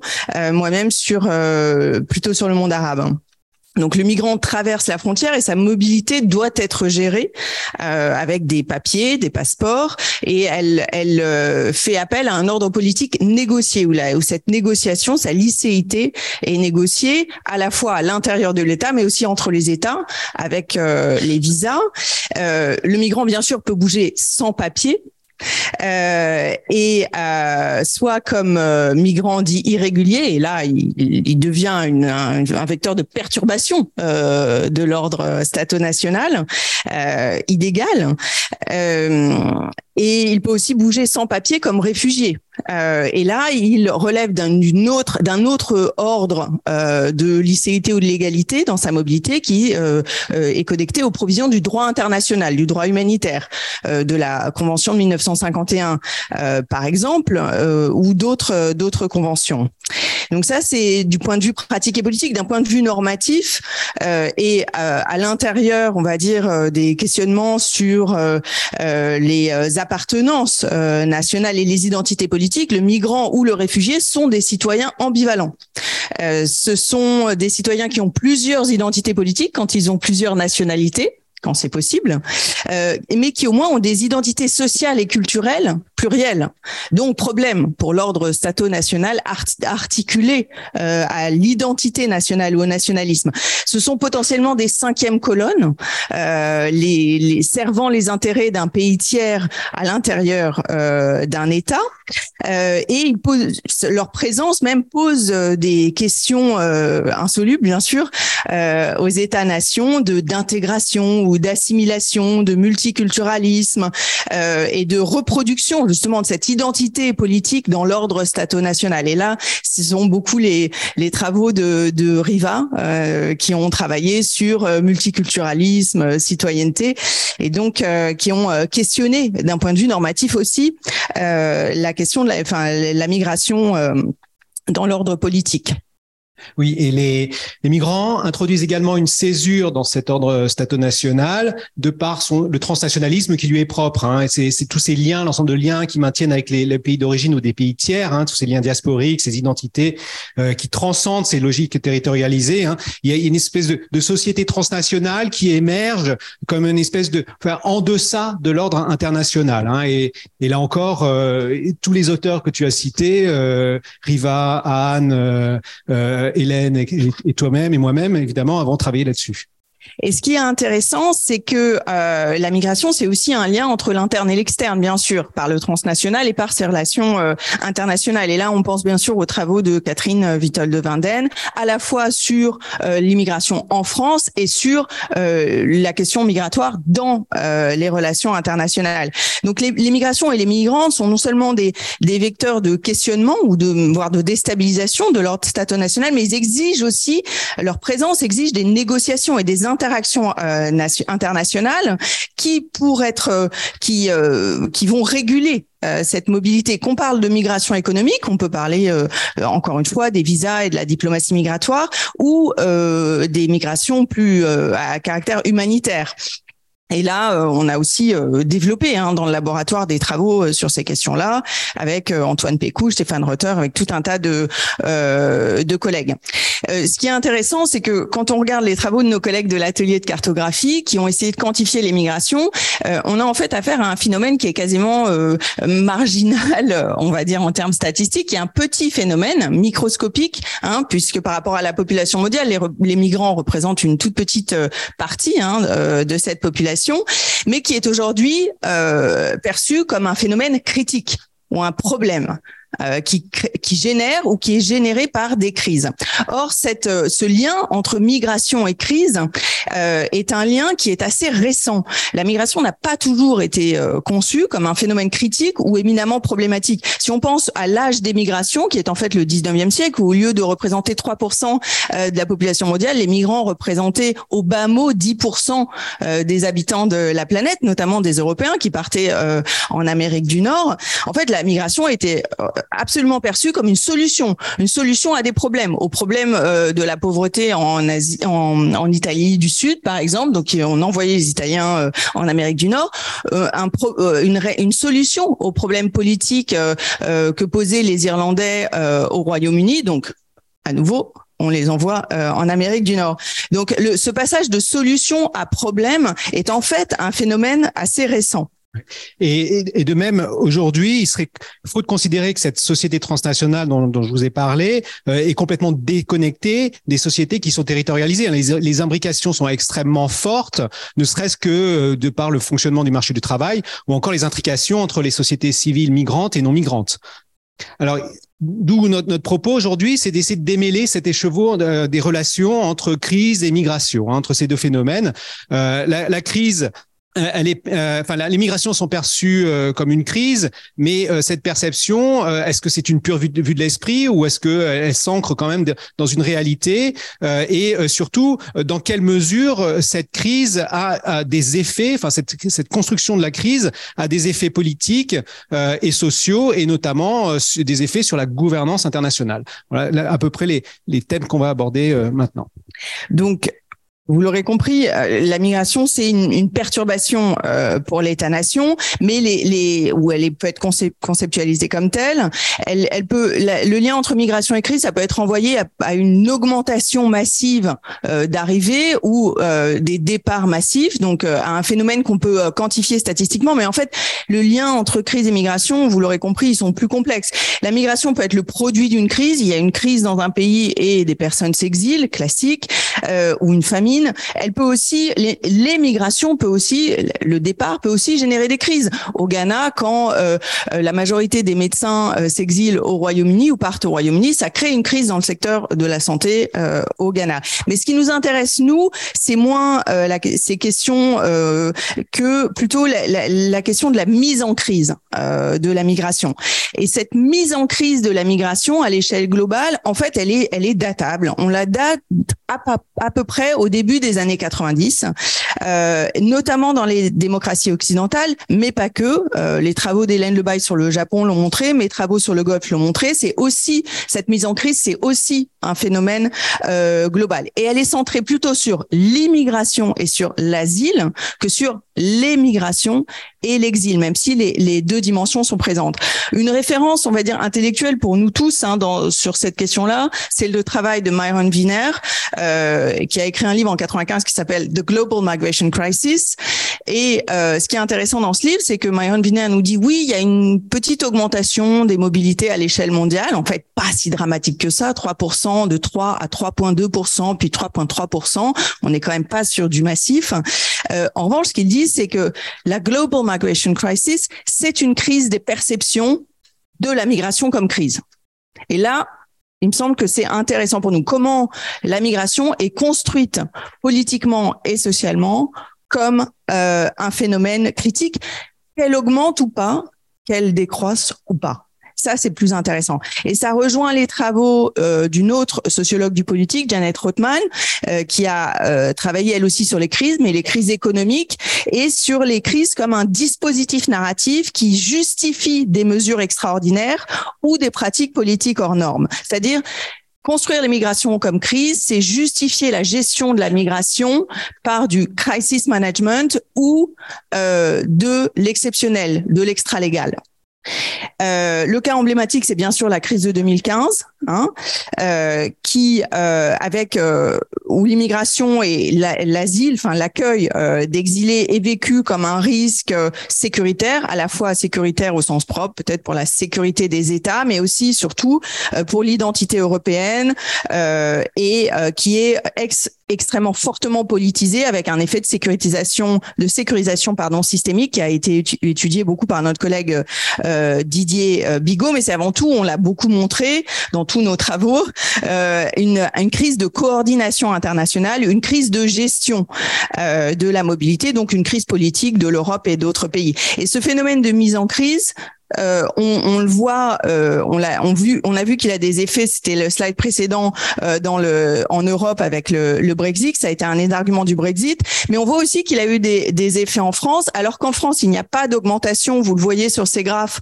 de l'arrivée des migrants ou des réfugiés en 2015, qui est le moment où on parle de crise migratoire. Hein. Il n'y a pas d'augmentation en France. Vous voyez notre petit encéphalogramme plat français comparé en comparaison de l'Europe notamment ces chiffres sont évidemment rapportés à la population, ce sont pas des chiffres d'arrivée absolue. Hein, il faut être, euh, faut être sérieux.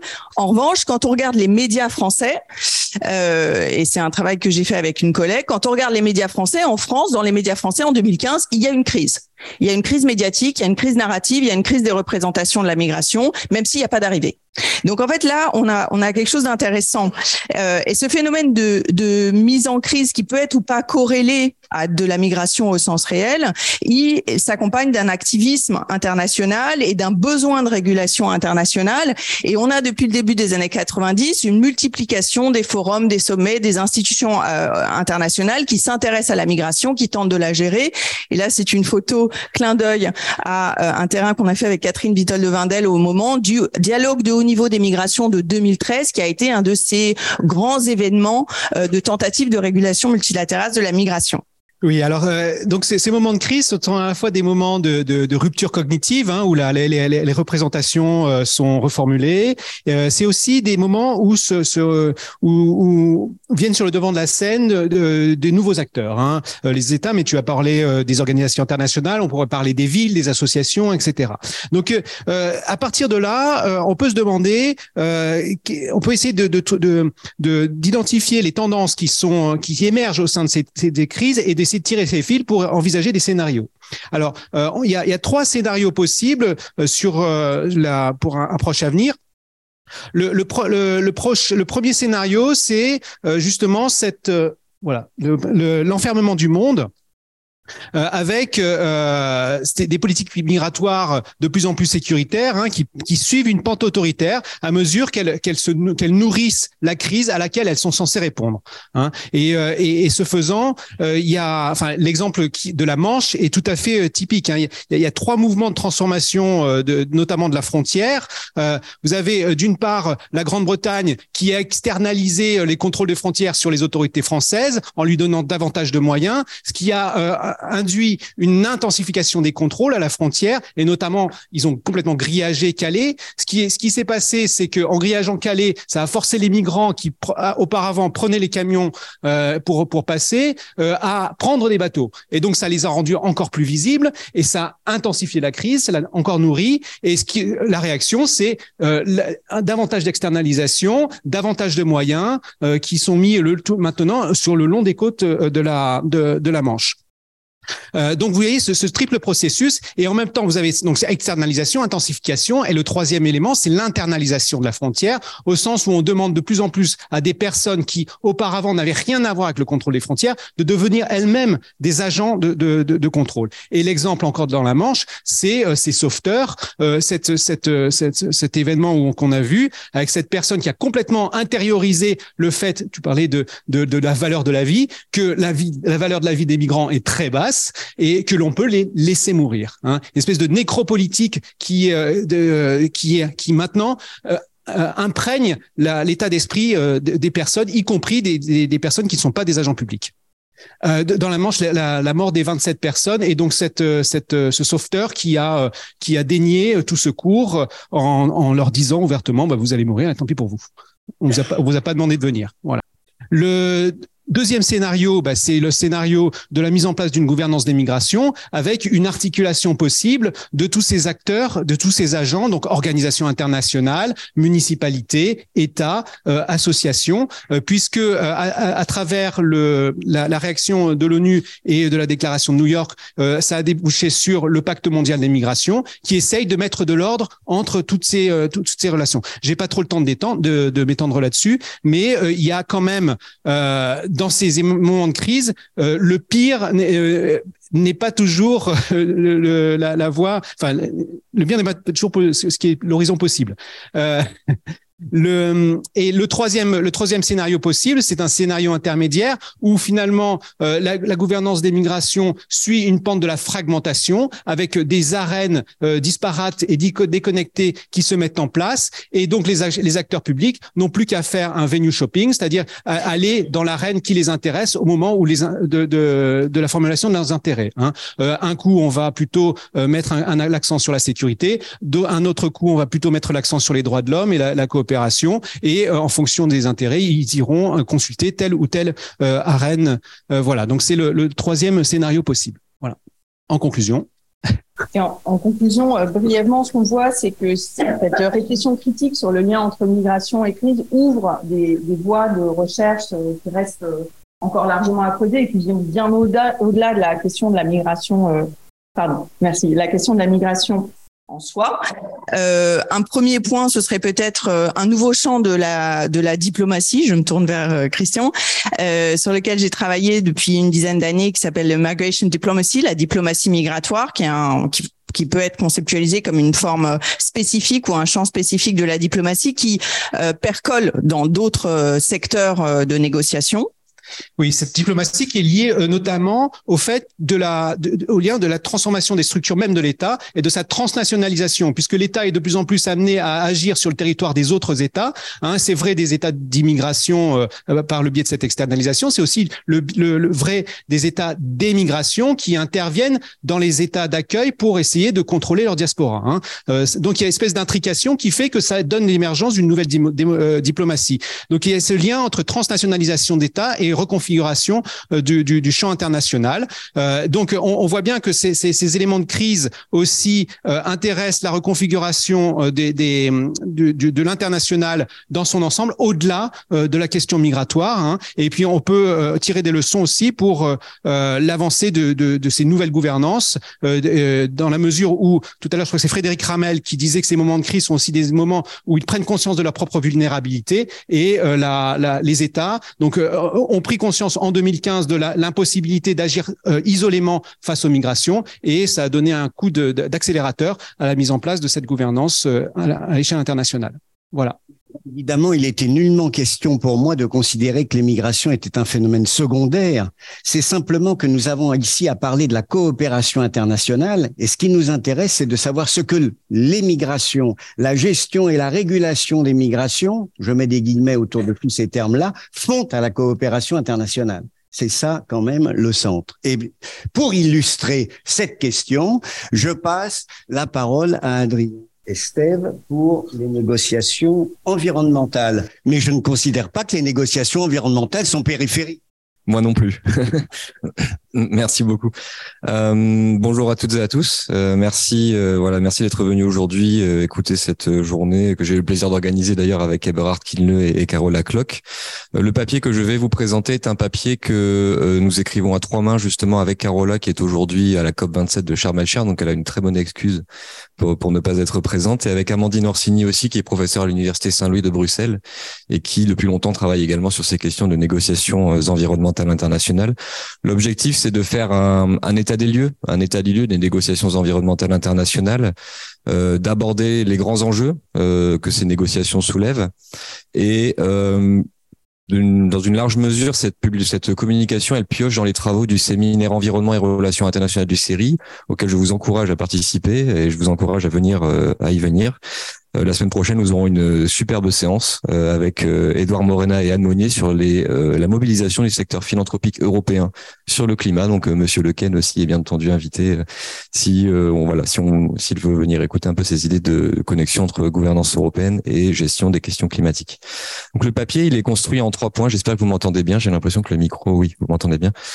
Euh, le papier est structuré en trois points. Donc, euh, je vais commencer par euh, évoquer qui correspondent à trois grands enjeux. Voilà, des négociations environnementales internationales. Le premier grand enjeu que je voulais évoquer, c'est celui du, de la dépendance au sentier des négociations environnementales internationales. Est-ce que finalement aujourd'hui, avec la compréhension que nous avons de la crise écologique globale, les forums de négociation que nous avons au niveau international sont adéquats finalement? Est-ce que finalement ils ne sont pas trop anciens? Nous ne devrions pas les réformer compte tenu des avancées de la science, notamment des sciences du système Terre. Euh, le deuxième enjeu que je voulais évoquer, c'est celui euh, plus qui concerne d'autres champs de, négociation que celui de l'intensification et de la multiplication euh, des forums de négociation. Est-ce que cela peut générer comme phénomène d'éparpillement aussi de la gestion de la question environnementale? Et enfin, le dernier point, c'est celui de l'évaluation finalement des succès et des échecs des négociations environnementales internationales. Aujourd'hui, on entend beaucoup parler des échecs de la des négociations environnementales internationales. En réalité, c'est très compliqué d'évaluer à la fois les succès et les échecs de ces euh, négociations, et je vais vous montrer un peu les enjeux euh, de l'évaluation euh, justement de ces de ces négociations. Donc pour commencer, cette question de la dépendance au sentier. Donc déjà aujourd'hui, quand vous écoutez Antonio Guterres, quand il parle de questions environnementales, il parle essentiellement de la question climatique. Souvent, euh, le grande déclaration qu'il a faite dernièrement, c'est la question climatique et enfin la crise climatique est la question déterminante de notre temps. Et je voudrais commencer cette présentation en vous disant que le climat n'est qu'une partie, euh, en réalité, euh, de la crise écologique globale.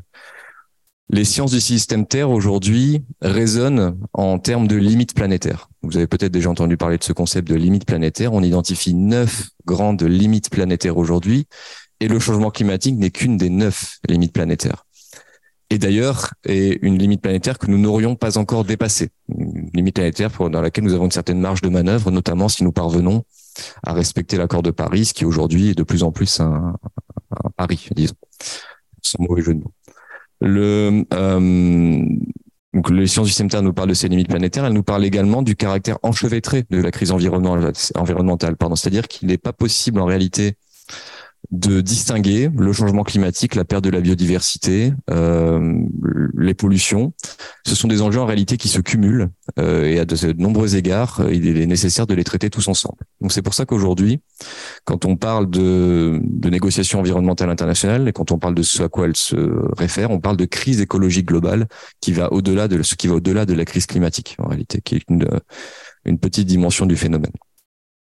Et j'insiste bien sur le caractère enchevêtré donc de ces crises, puisque le dérèglement climatique, pour vous donner un exemple, contribue à la perte de biodiversité de manière très large, hein, euh, qui à son tour diminue les capacités d'absorption du système Terre d'autres pressions anthropiques, euh, notamment les pollutions terrestres et marines. Donc, on voit que les cycles sont intimement liés que dans l'Anthropocène aujourd'hui, ça a peut-être peu de sens de distinguer différents champs, différents régimes au sein de ces négociations environnementales internationales. Aujourd'hui, quand vous regardez les négociations environnementales internationales, vous avez le régime des pollutions, le régime climatique, euh, différents régimes thématiques comme ceci. Aujourd'hui, peut-être que nous avons besoin euh, de traiter de cela tous ensemble, tout ensemble, au, sein peut-être d'un même forum.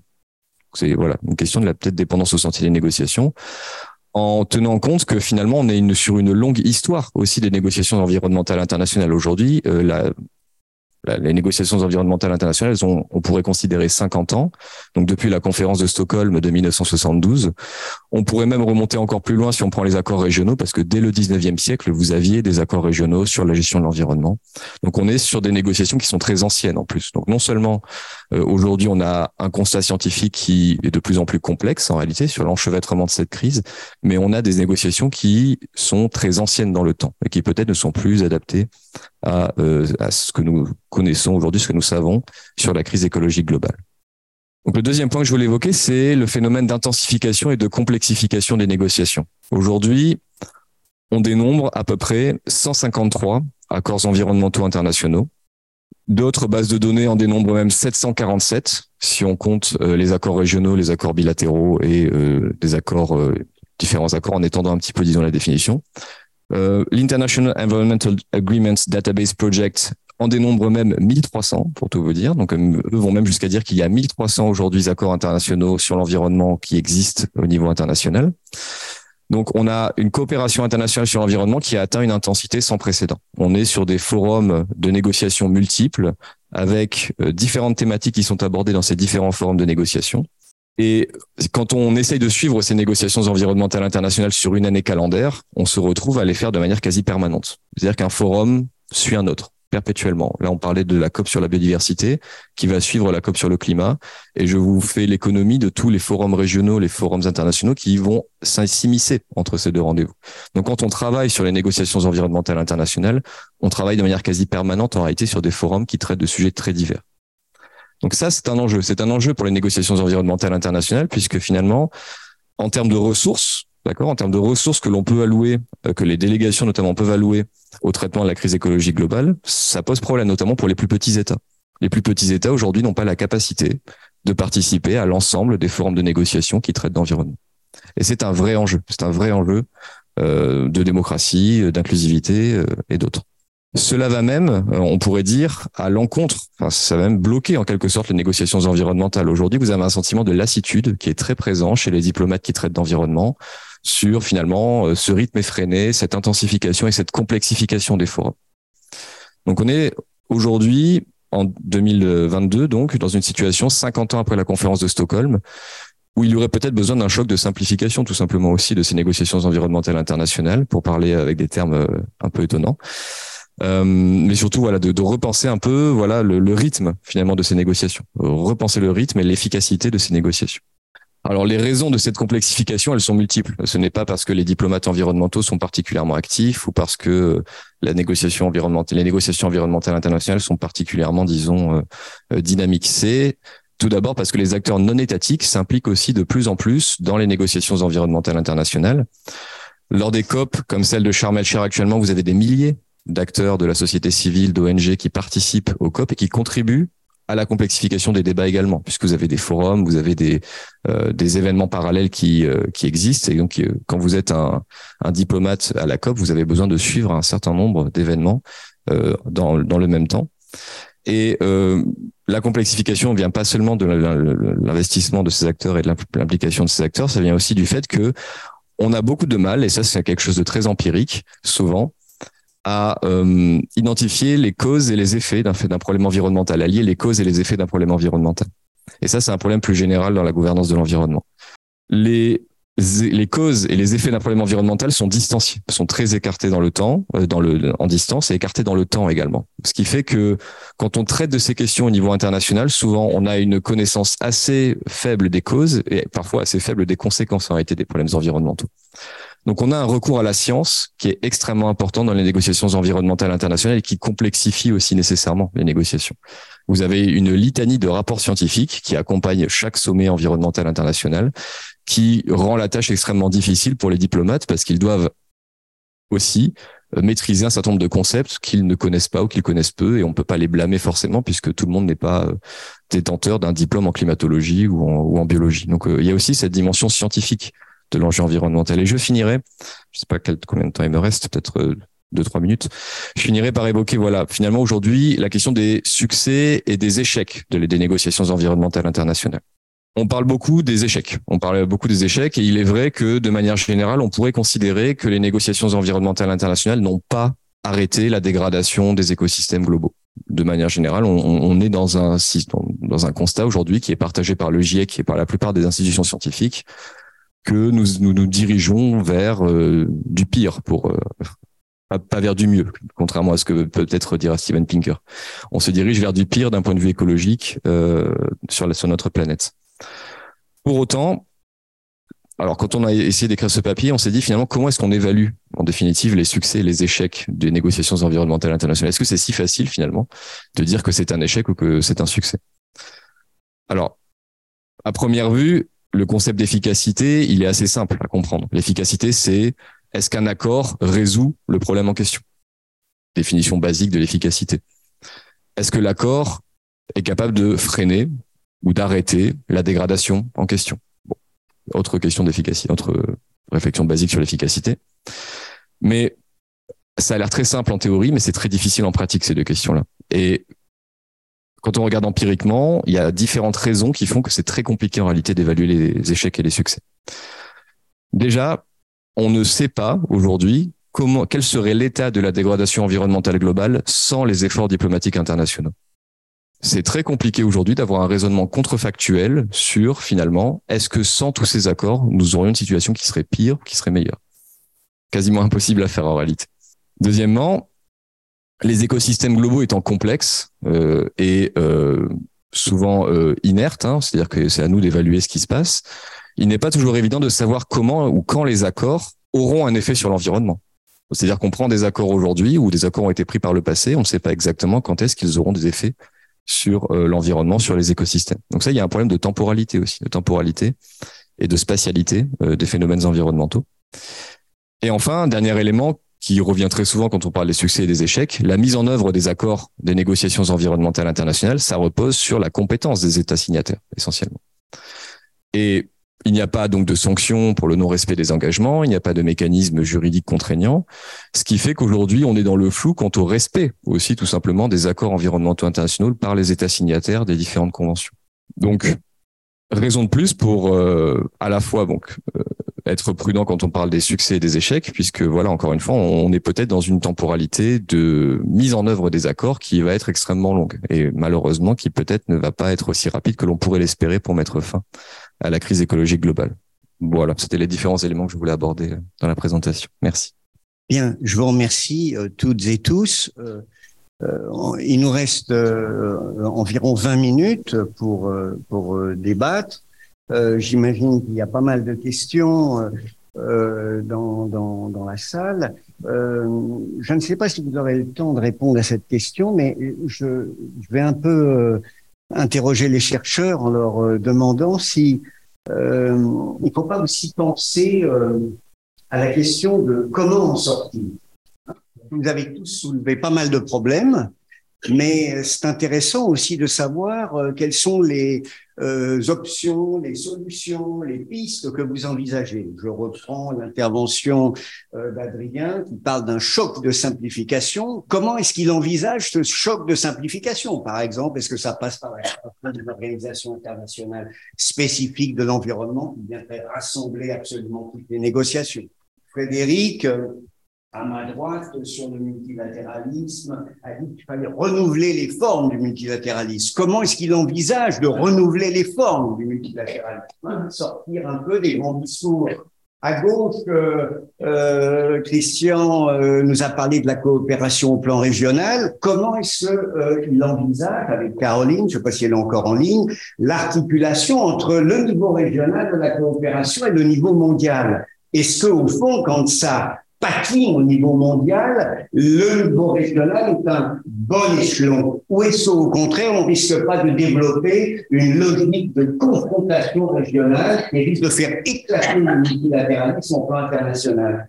Euh, Ariel nous a proposé une réflexion extrêmement stimulante en nous invitant à un nouvel humanisme non anthropocentré et j'aimerais savoir aussi à quoi il pense en termes, par exemple, institutionnels, pour essayer de donner vie à cet humanisme non anthropocentré. Quant à euh, Hélène Thionnet et euh, Thomas Lacroix, euh, vous avez parlé d'émigration. Comment est-ce que aujourd'hui vous envisageriez si vous deviez prendre des décisions, si vous deviez apporter des, des, propositions. Comment est-ce que vous envisageriez de, de, gérer, de réguler, d'organiser, je ne sais pas quel est le terme adéquat, euh, l'émigration euh, pour limiter, euh, je dirais, le cortège de tragédies que nous lisons tous les matins. Voilà. Donc, vous n'avez pas le temps de répondre à tout ça, et on va passer la parole au public. Mais si euh, vous avez la possibilité d'introduire un peu ces éléments. de, réflexion, euh, ça peut être utile pour tout le monde. c'est bien de réfléchir, c'est bien de proposer aussi. Qui euh, veut prendre la parole, madame? Vous vous présentez et puis vous posez votre question. Je vous remercie. Je m'appelle Nino Karabaghi. Je suis ancienne fonctionnaire internationale. Alors ici, bon, euh, je, je, voudrais savoir si euh, je veux faire l'avocat du VIA sur deux petits aspects. Un, c'est la remarque de Monsieur Ramel qui avait tout à fait raison. Par exemple, après la guerre froide, on se demande si l'OTAN n'aurait pas dû être euh, abolie si on avait une approche qui allait dans le sens de la paix. On n'en serait peut-être pas là. Alors, euh, une autre euh, remarque qui peut-être un peu euh, qui va pas dans le sens normal. Et cette crise, je me demande si c'est pas plutôt euh, la crise du multilatéralisme, si on ne devrait pas aussi le prendre positivement dans le sens où c'est un signe de la démocratisation des des OIG, la période où quelques-uns décidaient, les autres suivaient et, un peu révolu. Alors ça c'est pour l'ensemble. Après il y a ma question. Oui, alors, euh, alors ça, c'était quand même euh, une question. Euh, alors bon, je vais arrêter là parce que euh, Monsieur Macron, dans dans sa au Forum de la paix, a évoqué la question est revenu sur cette question de gouvernance mondiale en réintégrant la question du régionalisme en souhaitant. je pense que c'est peut-être pas tout à fait révolu, et je me demande si on ne devrait pas plutôt envisager une gouvernance mondiale polyforme plutôt que de rejeter, euh, comme vous disiez, articuler les différentes gouvernances. Merci. Si on commence à parler de M. Macron, on n'a pas fini, donc euh, on verra ça plus tard. Est-ce qu'il y a d'autres questions si vous avez une question, oui, euh, oui, moi c'est pas, c'est, oui, c'est une question, mais alors qui s'adresse peut-être plus directement à Adrien, mais en fait, qui est une question un peu générale que, que, d'autres spécialistes des, des, des RI pourront aborder. Euh, il y, avait le concept euh, de Trotsky, c'était la révolution permanente. Euh, ce que Adrien nous a présenté, c'est un peu la négociation permanente. Mais comme la première, elle peut avoir beaucoup d'inconvénients. Et ce que je veux dire par là, c'est est-ce qu'il ne faut pas un moment dans des négociations? Alors euh, euh, là, il se trouve que c'est le cas de l'environnement, mais ça pourrait être le cas évidemment d'autres d'autres négociations. Il y en a eu euh, jadis sur, sur, les armements qui ont duré des années, des années, des années. Mais quand on est dans une logique de ce type-là, est-ce qu'il ne faut pas qu'il y ait un moment où il y a une évaluation? De l'effet des négociations. Alors le parallèle avec les, l'armement, je ne le prends pas complètement par hasard parce que euh, quand il y avait les négociations sur le désarmement, euh, alors souvent bilatéral entre Union soviétique et, Russie, parfois un peu plus global, on comptait, on détruisait, on savait ce qu'on faisait. Voilà, on avait un moyen de mesurer. Donc ma question euh, sur sur des sur, sur l'environnement, mais ça pourrait être sur d'autres thèmes de ce type-là, est-ce que un des problèmes, c'est pas ça? C'est-à-dire qu'on a une difficulté pour mesurer, surtout comme vous l'avez dit très justement, que certaines décisions qu'on va prendre vont avoir un effet à 20 ou 30 ans. Mais en même temps, si à un moment on n'est pas en mesure de dire, même en 2022, oui, il va y avoir tel ou tel effet, je veux dire, ça rend pas la négociation crédible. Vous voyez ce que je veux dire? Et, donc euh, après, on est pris dans ce cercle où en effet, on, on négocie, on négocie, mais finalement, on sait plus très bien euh, vers quoi on va. Donc, je dis pas qu'il y a une solution miracle, mais je crois que euh, pour moi, c'est quand même un, point central. Il faut un moment où il y a une évaluation. Et à la limite, on s'arrête de négocier et, où il y a des instances d'évaluation, surtout dans des négociations aussi complexes que celles que vous avez évoquées. Bonjour, euh, je m'appelle Robert Cluver, je suis doctorant à Sciences Po. J'ai une question pour euh, Adrien et Steve. Comment est-ce qu'on peut sortir de cette dépendance du sentier, hein, le path dependency? Et puis une question pour euh, Monsieur Ramel sur le multi. Euh, vous parlez du multilatéralisme social. Est-ce qu'il peut quelque part remplacer le multilatéralisme des États? Euh, bonjour, merci à, vous pour vos interventions. J'aurais deux questions. La première, je ne fais que répéter ce qui a été dit précédemment sur comment articuler euh, le régionalisme, le développement du régionalisme, notamment euh, l'Union européenne avec un universalisme qui serait chapeauté par par l'ONU. Donc cette question-là, elle reprend un petit peu ce que vous avez dit. Et la seconde, elle, concerne principalement l'intervention de Monsieur Ramel sur les deux traditions du multilatéralisme. Est-ce que vous considérez que ces deux traditions sont sont imperméables ou alors il peut y avoir des enchevêtrements entre les deux? Et je m'excuse, je me suis pas présenté, donc je le faire à la fin. Je suis Tessir Wassim, je suis étudiant en master de relations internationales à l'école de la recherche à Sciences Po. Merci. Euh, merci beaucoup pour toutes les questions. Euh, bon, je vais commencer par les questions des évaluations justement. Euh, bon, c'est vrai que je l'ai dit, euh, contrairement aux questions d'armement, on a du mal à quantifier. On a du mal à quantifier non seulement les efforts, mais aussi les résultats euh, de ces efforts à cause de la temporalité des phénomènes environnementaux, de l'invisibilité des phénomènes environnementaux. On a besoin des scientifiques et Bruno Latour le disait très bien. On a besoin des scientifiques pour traduire politiquement euh, ce que c'est qu'une pollution, ce que c'est que la biodiversité, les effets qu'on a sur la biodiversité. Donc on a un problème qui est lié à l'objet, un problème qui est lié à l'objet des négociations. Mais ce que vous dites a du sens dans le sens que aujourd'hui, quand je parle de choc, euh, alors le mot est pas très heureux, il m'est venu un peu comme ça. Euh, quand je parle de choc de simplification, j'ai envie de dire aujourd'hui justement cela. Est-ce qu'aujourd'hui on ne devrait pas confier à une agence onusienne qui est existante déjà comme le programme des Nations Unies pour l'environnement la mission euh, extrêmement importante d'évaluer l'état des lieux des négociations et d'en faire un rapport qui pourrait servir finalement à baser une nouvelle euh, voilà une nouvelle dynamique dans les négociations. Peut-être que alors il y a une tendance dans les négociations environnementales qui est de créer des nouvelles institutions souvent. Et là à la COP euh, on a eu un débat hier sur les pertes et préjudices. Les partis se sont mis d'accord pour créer une institution pour parler des pertes et préjudices parce qu'ils n'arrivaient pas à se mettre d'accord euh, sur le coup sur des engagements précis. Donc on crée toujours une institution qui va décider plus tard de ce qu'on va faire euh, moi, je trouve que généralement, on a, on a les institutions. Dans le multilatéralisme onusien tel qu'il existe aujourd'hui, on a les institutions qui peuvent faire ça. Et le programme des Nations Unies pour l'environnement aujourd'hui est très sous-utilisé en réalité. Et Maria Ivanova, qui a écrit un livre récemment sur le programme des Nations Unies pour l'environnement, dit exactement cela. On a une institution qui a 50 ans, qui, qui, est, qui est très importante, d'accord, en termes de dotation, qui est basée dans un pays du Sud, au Kenya, donc c'est aussi un signal fort qui est envoyé, et qui est sous-utilisé à la fois pour évaluer euh, les effets des négociations environnementales, mais aussi pour proposer des solutions, pour proposer des pistes euh, pour le futur. Donc, euh, alors, j'ai pas la solution miracle, hein, mais je, je dirais qu'on a une institution qui est sous-utilisée pour ces deux missions-là déjà. Euh, voilà, le programme des Nations Unies pour l'environnement. Et je réponds rapidement sur la dépendance au sentier. Ben, elle passera aussi par cette dynamique d'évaluation et cette dynamique de renouvellement.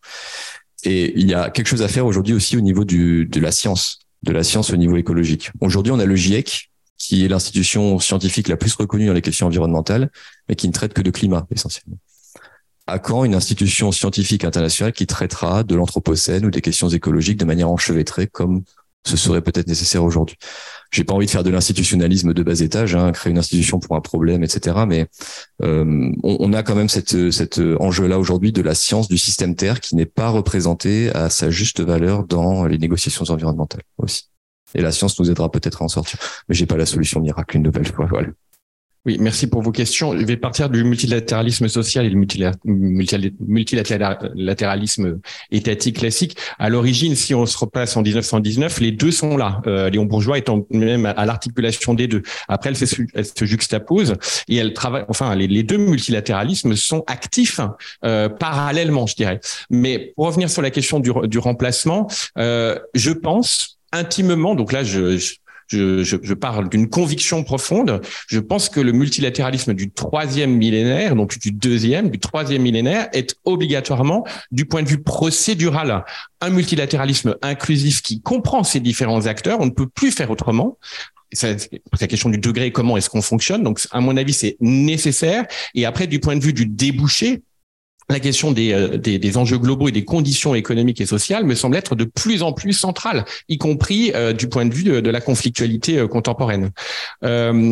Et puis, euh, euh, donc, comment sortir très rapidement peut-être Medenagan, point, point trou n'en fou, c'est-à-dire revenir aux, existants. Peut-être, en effet, je, je, je, je, comprends ce que tu veux dire à travers le, fait qu'il faut aussi une, une, enceinte plus large, mais déjà utiliser, utiliser euh, euh, l'existant de façon plus robuste et plus conséquente. Et une dernière, un dernier petit clin d'œil à Ariel. Le prix de la vie, oui, mais aussi la beauté. Je ne sais pas si tu connais la ballerine d'Alger dans les mouvements, euh, les mouvements sociaux et politiques il y a une photo que je trouve absolument magnifique où tu vois une ballerine qui est devant les euh, devant les manifestants et qui nous ouvre en fait le prix de la vie. C'est aussi ça. C'est pas simplement la sécurité, c'est aussi la capacité d'enchanter le monde. Oui, ta, question, euh, euh, Guillaume, sur l'articulation entre, disons, le, niveau régional et le niveau mondial, nous renvoie à une réflexion qui me faisait penser à, à cette réflexion des, des fonctionnalistes au lendemain de la Seconde Guerre mondiale, tu sais, de David Mitrani, qui se demandait finalement comment essayer de réorganiser le monde autour d'un certain nombre de blocs fonctionnels pour essayer de résoudre des problèmes dans le fond. Et euh, moi, je crois que ce qui, ce qui, ce qui est difficile et ce qui n'a jamais marché, c'est pour ça que je ne pense pas que il puisse y avoir véritablement une réponse nette à ta question. Euh, il y aurait une distribution entre d'un côté le global et le, le régional. C'est que finalement, il n'y a jamais eu d'adéquation euh, générale entre l'espace pertinent et la résolution du problème. C'est-à-dire qu'en gros, dans, dans, certains, dans certains espaces, on résout des choses euh, qu'on ne peut, qui ne sont pas exactement identiques à ce qu'on pourrait résoudre dans le même type d'espace. C'est-à-dire le régional ne permet pas de, de, de, de, résoudre de la même manière les questions en fonction de là où on est dans le monde. Et, euh, et donc, je crois qu'on est condamné à la doc. Ça, c'est un premier point. Et le deuxième point, c'est que pour que cette euh, répartition, et c'est normal que l'internationalisme se pose cette question, euh, puisse euh, véritablement aboutir à des propositions euh, concrètes, il faudrait que le global retrouve de la légitimité et que le global délivre un peu plus, voilà, au sens anglais to deliver. et il y a quand même un gros gros problème avec l'institution onusienne en termes de, de capacité à, à, à, délivrer et donc à être à être légitime. Hein. Et voilà un peu la question. Donc euh, moi je dirais qu'on est, il n'y a pas de solution à cette cette articulation des deux niveaux qui soit une solution idéale. On reste dans le bricolage, on reste dans la doc. Merci. Euh, alors à propos de la, question de, Guillaume, de euh, comment en sortir, moi je voudrais simplement euh, faire une remarque et prendre un ou deux exemples. Euh, c'est ces différents changements euh, qui sont normatifs et pratiques, euh, ils interviennent quand il y a une transformation des valeurs. Et je, je prends un exemple dans la conduite des guerres et euh, à travers le cas de l'évolution des, bombardements. Il y a eu une, évolution très très nette sur la façon dont les armées, des armées occidentales principalement, tuent jusque en gros, c'est le Vietnam qui est le, qui est le, qui est le tournant, mais ce qui prévalait, la doctrine militaire qui prévalait, c'est que plus on tuait de civils et plus, eh bien, on allait gagner la guerre facilement. Dresde, Hambourg, Tokyo, etc. Cette, cette idée va euh, elle est remise en question dès le sortir de la Deuxième Guerre mondiale au sein d'une institution, mais parce que les valeurs changent. Et ensuite, ça prend du temps pour que ces valeurs se, euh, finalement aient un écho dans la, dans, dans, dans, la pratique. Mais ce qui est intéressant, c'est qu'aujourd'hui, finalement, la, la, la, la L'idée prévalente, c'est que moins on tue de civils et plus on gagne la guerre facilement. Et ça, c'est une transformation majeure. Les institutions ne sont que le reflet de, de, ce, de, euh, ce, euh, de ce changement.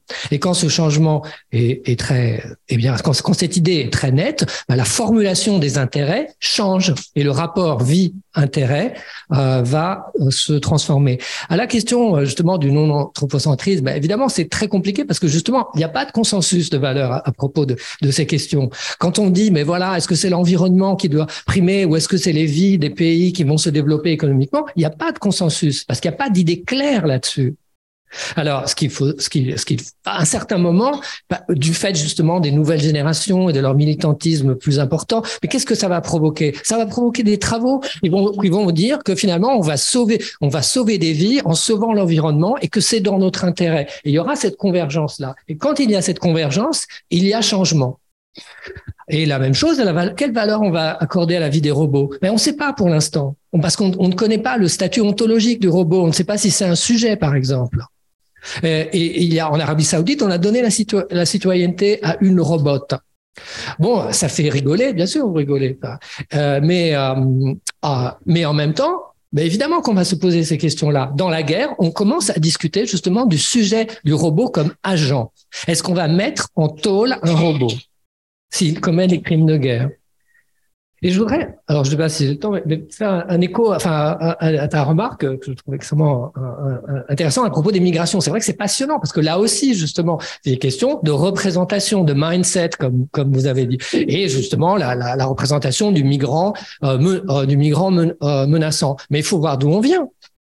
Enfin, enfin, je sais pas moi de vous faire la, la, la, leçon, mais enfin, je sais pas euh, euh, la nécropolitique. Je sais pas. Moi, j'avais en tête la deuxième guerre mondiale, la conférence d'Évian euh, et euh, les, les, les, les États qui laissent mourir les, les, juifs allemands. Et là, c'est pas 29. Hein, et, et ensuite Hitler qui se moque des alliés en disant mais moi les, les, juifs allemands, je veux bien les mettre dans un paquebot de luxe, mais regardez toutes ces belles âmes, personne ne veut les accueillir. Donc il y a eu quand même je pense, une transformation, c'est nécropolitique, mais en termes euh, relatifs. C'est-à-dire que moi, je suis plutôt pour l'ouverture des des, euh, des, des, frontières, mais je, quand même, enfin, il y a, y a on a pris un cheminement dans cette transformation des mindsets. Les, les partis d'extrême droite, les partis populistes et les utilisent euh, bien, euh, bien, euh, bien évidemment, mais là, enfin, je pense qu'il y a un changement des valeurs qui ensuite se transforme en, action. Et le décideur, c'est celui qui va avoir l'intuition de ce changement et de savoir quand la réforme va être acceptée, parce qu'une société est mûre. Avec les animaux, euh, avec les animaux non humains, bah, vous voyez le débat à propos des corridas. Enfin, je ne prends pas faire l'apologie de la France insoumise, mais des insoumis, mais c'est vrai qu'il y a un décalage euh, sidérant. Enfin, en effet, une majorité de Français qui est contre la corrida et pourtant l'Assemblée qui bloque. Mais jusqu'à un certain point, ça va devenir ridicule à un certain moment. Euh, donc euh, peut-être deux petites réactions et après je, passe le micro à, Thomas.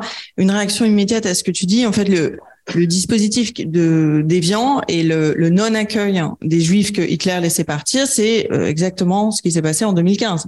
C'est une politique de non-accueil de gens que Assad laissait partir. Enfin, on a, on a pas, il n'y a pas de différence de nature. Et la question, c'est l'entrée, c'est pas la sortie.